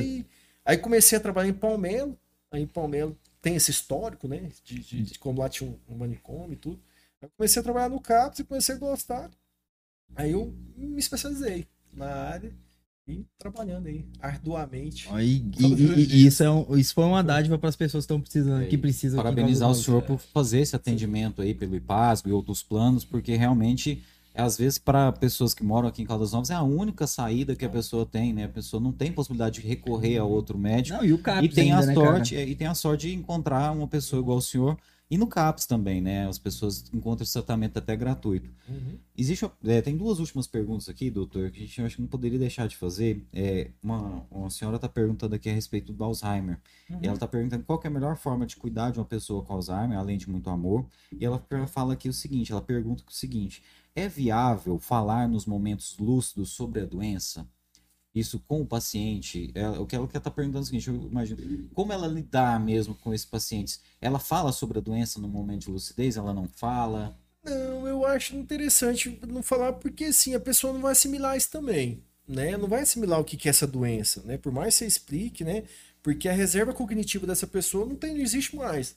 né? Principalmente a memória recente dela sumiu, né? Se ela Uhum. comeu ali no almoço a- alguma coisa, ela não vai lembrar que ela comeu Uhum. né? Então, assim, é tratar com muito amor, com muito carinho, com muita dedicação. E eu falei a questão do revezamento, entendeu? Não- não- é impossível uma pessoa sozinha cuidar de um paciente com Alzheimer. Né? Impo- É quase impossível, porque a pessoa vai adoecer. Em algum momento ela vai adoecer, né? Então, A pessoa que está cuidando, a- né? o cuidador. Ela vai A- a-. Até mesmo um profissional, por exemplo, porque tem, tem o pessoal da terapia ocupacional, tem o pessoal. Sim, os equipe- cuidadores. É uma equipe multi- multidisciplinar, né? Então ele tem que passar no fone, tem que passar no, no neuro, no psicólogo e tudo. Então, é uma série de fatores que. De ferramentas para ajudar esse indivíduo. Mas é uma doença que, infelizmente, ela é progressiva e crônica, né? Então a tendência é só piorar, piorar, piorar, piorar, ao ponto que a pessoa, o, o indivíduo com essa doença, ele vai, vai perder os reflexos de deglutição, os, o- é, é, e vai esquecer de, de, de como é que engole, É, entendeu? che- chega no ponto que o corpo esquece como, como que respira, como o coração Tudo, bate, tudo, não é? tudo. Então, assim, mas é- é- essa, minha- essa questão mais. A minha bisavó morreu de, de Alzheimer, Alzheimer, com, né? com 97 anos. Então, assim, é, é- perde toda a memória, literalmente, não- conhece mais ninguém, né, e tudo, e começa a ter um comportamento, né, diferente, um comportamento, né, é, difícil, né, é, às vezes um comportamento hostil, a pessoa fica mais hostil, fica, fica até agressiva, né, então é, é, precisa desse revezamento, precisa dessa ajuda para equilibrar tudo. Doutor, a gente tá chegando a duas horas de entrevista. Só a Eu- ah, você vai fazer pergunta? É a última. Eu que nem porque enterrar, pe- não, mas fala. É, é só porque o pessoal aqui tá, tá pedindo, eu acho que é bem interessante a gente atender o nosso telespec. Ah, É, tá perguntando aqui o seguinte, né? Quais os níveis de gravidade do TDAH, né? O transtorno do déficit de atenção com hiperatividade. O senhor puder falar pra gente. Certo. O, o TDAH é, é, tem a parte do transtorno de déficit de atenção e, hiperatividade, a- ou a pessoa que é só hiperativa, né? Então, assim, isso é investigar desde a infância. Então, assim, aquela criança que teve dificuldade de estar ali na, na sala de aula, que fica inquieta o tempo todo, que não consegue ficar ali prestando atenção, ou mesmo ela prestando atenção, ela consegue prestar atenção, mas ela não consegue absorver, né? Ela, tudo que passa ali do lado, né? Um, um espirro, uma, uma cadeira que mexeu, um barulho, já desfoca ela, né? Já tira o o foco dela, né? Mas também tem que passar por uma avaliação, tem toda uma escala, toda uma avaliação vai ser feita, né? Mas no começo é isso, é tentar observar e ver. Desde o início da infância ela começa a dar indícios, né? Então quando começa a prejudicar o desempenho escolar dessa, dessa, desse indivíduo, dessa criança, no caso, né? Aí é necessário procurar ajuda profissional, porque existe tratamento. Bom, doutor, última pergunta aqui, o momento Treta News do programa. A pergunta aqui de um telespec nosso também, o Aldenir Chagas, ele está perguntando aqui a respeito dos coaches. É, eu queria perguntar para o senhor se é, esse tipo de profissional dá problema para o senhor, né? Se eles entram na área da psiquiatria, da psicologia, o que o senhor pode falar para a gente? Entra, entra. O que mais está tendo hoje essa questão de coach, de, de terapia holística, de terapeuta holístico. Então, assim, cara, assim, não, a, a- a psiquiatria a gente está lá, a gente né, dedica todo um, um- um estudo, né, aprofundado de anos e anos, né? Então, assim, não é só fazer um curso no final de semana e começar a atender pessoa, falar, ah, eu sou coach aí de saúde mental, não sei, um terapeuta holístico, né, que tá tendo muito aí. Tem coach de saúde mental, doutor? É, tem, existe. Caramba. existe. Esse terapeuta holístico que a gente fala aí, não tô nada contra, cara. Assim, cada um né, na sua área e tudo, mas é, é, eu acho que tem que ter um embasamento científico, né? Tem que ter um embasamento técnico, né? Então tem que ter tudo isso, uma formação acadêmica, né? Então não é só fazer um curso lá e, e, e usar esse curso aí para né, tentar é. ajudar as pessoas aí, né? Doutor, eu queria que a gente vai estar tá chegando aqui. Tem só um último questionamento ah, aqui, doutor. Eu acho que a senhora já até respondeu, mas é, a, a, nossa ouvinte está perguntando aqui, é, só o último mesmo, prometo para o senhor estar falando aqui. O senhor acho que até já tocou nesse assunto, mas hum. é, perguntando, pedindo para perguntar para o senhor se numa entrevista o senhor consegue identificar a doença. O senhor já falou um pouco sobre isso, mas se o senhor puder reforçar. Entrevista com que, o paciente. É, a entrevista olhar o olho com o paciente, sim. se o senhor consegue identificar essa doença. Sim, em geral, né? Isso. Em geral, sim. Na, da primeira consulta dá, dá para ter um parecer. Já tem sinais que o profissional sim. capacitado, né? Sim, sim, sim. Já, já dá para, né? Pela experiência que a gente tem, né? A gente já pode no, no, no, de primeiro modo, na primeira entrevista, a gente já poder já ter uma hipótese diagnóstica. Um, diagnóstico eu queria que o senhor desse um recado para as pessoas assim que estão nos assistindo ou que vão nos assistir depois no, no YouTube ou vão ouvir pelo, pelo Spotify, por algum dos, dos aplicativos de podcast, é para essa pessoa que está sofrendo, que está precisando de uma ajuda, o que, o, que o senhor indica para essa pessoa fazer? Qual é o primeiro. O que que. Dá um seu recado. Oh, assim, eu, eu no, no, meu, no meu modo aí de, de pensar, de analisar, de, de ver né, as doenças mentais aí nesse, nesse, nesse, no mundo hoje, né, na nossa realidade, eu acho que a gente não pode deixar passar, deixar pensar que vai passar, né, pensar que, que o tempo vai, vai sanar, né, vai, vai resolver tudo, né. Então, quando essa pessoa perceber que o comportamento dela mudou drasticamente, né? Ela já não tem né, a, a mesma energia, ela não tem o mesmo vigor, ela, ela, ela ir trabalhar para ela é um sofrimento, né? Ir trabalhar para ela é um, né, um martírio, né? Ela, ela perdeu todo o interesse nas coisas que ela tinha antes, que ela, que ela exercia antes, né? E começa a ter é, alterações físicas, né? e, e, e metabólicas também, né? né? Ausência de, de apetite, ou, ou, excesso de apetite, alteração de sono, né? E de não ter medo, de procurar ajuda. A ajuda existe, a ajuda, ela, ela hoje, ela tem os profissionais habilitados para estar tá tratando da melhor forma, né? E, e deixar esse preconceito, esse estigma que ainda infelizmente existe, né? de que é médico de doido, que vai viciar, que vai começar a usar um remédio, nunca mais vai conseguir abandonar o um remédio, e não é bem assim. Né? Então, é, a, a, questão é o seguinte, é o que eu falo, é qualidade de vida. Então, o tratamento traz essa qualidade de vida. Né? Então, a gente tem que deixar pensar esse, pensamento né, arcaico aí do, do passado e que, e que a doença mental ela tem um tratamento. tem, como eu falei, não tem uma cura definitiva, mas tem um tratamento e que e que melhora muito a qualidade de vida desse indivíduo. Né? Então, a gente tem que deixar de pensar isso, que vicia, que dopa, que é, vai, vai deixar babando, né? que eu escutei, entendeu? Então, é, medicação a gente usa por um certo tempo, é um tratamento que vai variar entre seis meses a um ano, né? E durante esse tempo a gente vai analisando e vai vendo a necessidade de implementar a dose, diminuir a dose, manter a dose, entendeu? Então, eu acho que a gente tem que deixar de lado esse preconceito, mais uma vez. Acho que o preconceito é o que, que é a barreira que existe, né, para inviabilizar o, o, tratamento, né? Então, a partir do momento que a gente quebra essa barreira e, e diminui esse preconceito e tira esse preconceito, vai fluir melhor, os índices de suicídio vão diminuir, né? Porque um dado aqui legal que eu posso falar, 12 mil pessoas tiram a vida anualmente no Brasil. Anualmente. Anualmente. É um, município, é, é, um município pequeno. É muita gente. Em né? Caldas, esses números né, dizem que são uhum. assustadores também, né? Doutor, mais uma vez gostaria de parabenizar o senhor que não está preocupado com o valor da consulta, está preocupado em cuidar das pessoas. Com certeza. Isso é raro a gente ver hoje em dia na medicina. Parabéns mesmo, viu, de coração. Obrigado. E a gente está aqui e a gente deve chamar o senhor em outras oportunidades para bater um papo. Não, vamos, vamos. A gente tem vontade aqui de fazer um debate uma hora com um coach e com um profissional da área da psicologia, da psiquiatria.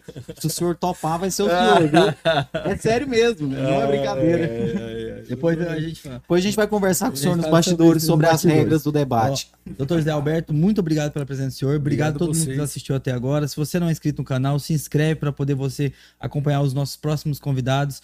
Terça-feira temos entrevista.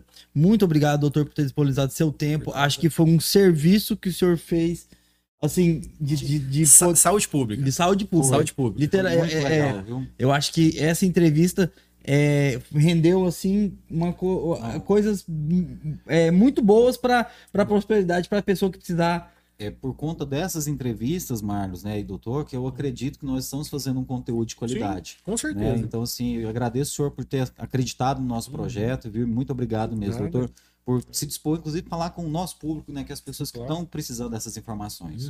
Uhum. Obrigadão, doutor. E só para deixar, só para rapidinho, só para entrevista. Claro, eu ia falar pro senhor fazer seu, seu, seu, As considerações finais agora. Isso, isso. eu- Deixa os contatos do Certo. senhor. É isso. Obrigado pelo convite, né? Mais uma vez, obrigado a todos que né, tiraram um tempinho aí para estar ouvindo a gente aí, para estar vendo a gente, assistindo a gente. E eu atendo, né, no Hospital Nossa Senhora Aparecida, atendo de segunda a sexta, né? O telefone é o 3454 9460. É, minha secretária está à disposição para agendamento de consulta e o, o, eu realizo o tratamento na área de dependência química, lá no serviço público do, do município, né, no CAPS AD. Estou à disposição, quem tiver interesse em, em buscar ajuda. O senhor tá nas redes sociais também, o pessoal quiser te seguir Sim, no sim, é Instagram. doutor, doutor José Alberto Filho, perdão, doutor José Alberto, underline Filho, Underline filho. underline Quem, que- quem seguir as nossas redes, pessoal, tá lá marcado ele na nossa última publicação. sim. Você pode só entrar no link lá que você vai cair no perfil Seguir ele dele. que ele vai. É, Você acompanha ele lá que você deve dar dicas lá pro pessoal sobre Certo, saúde certo, mental. Obrigadão, gente. Gente, obrigado, Obrigado, doutor. Eu vou dar um corta pra nós. Tchau, gente.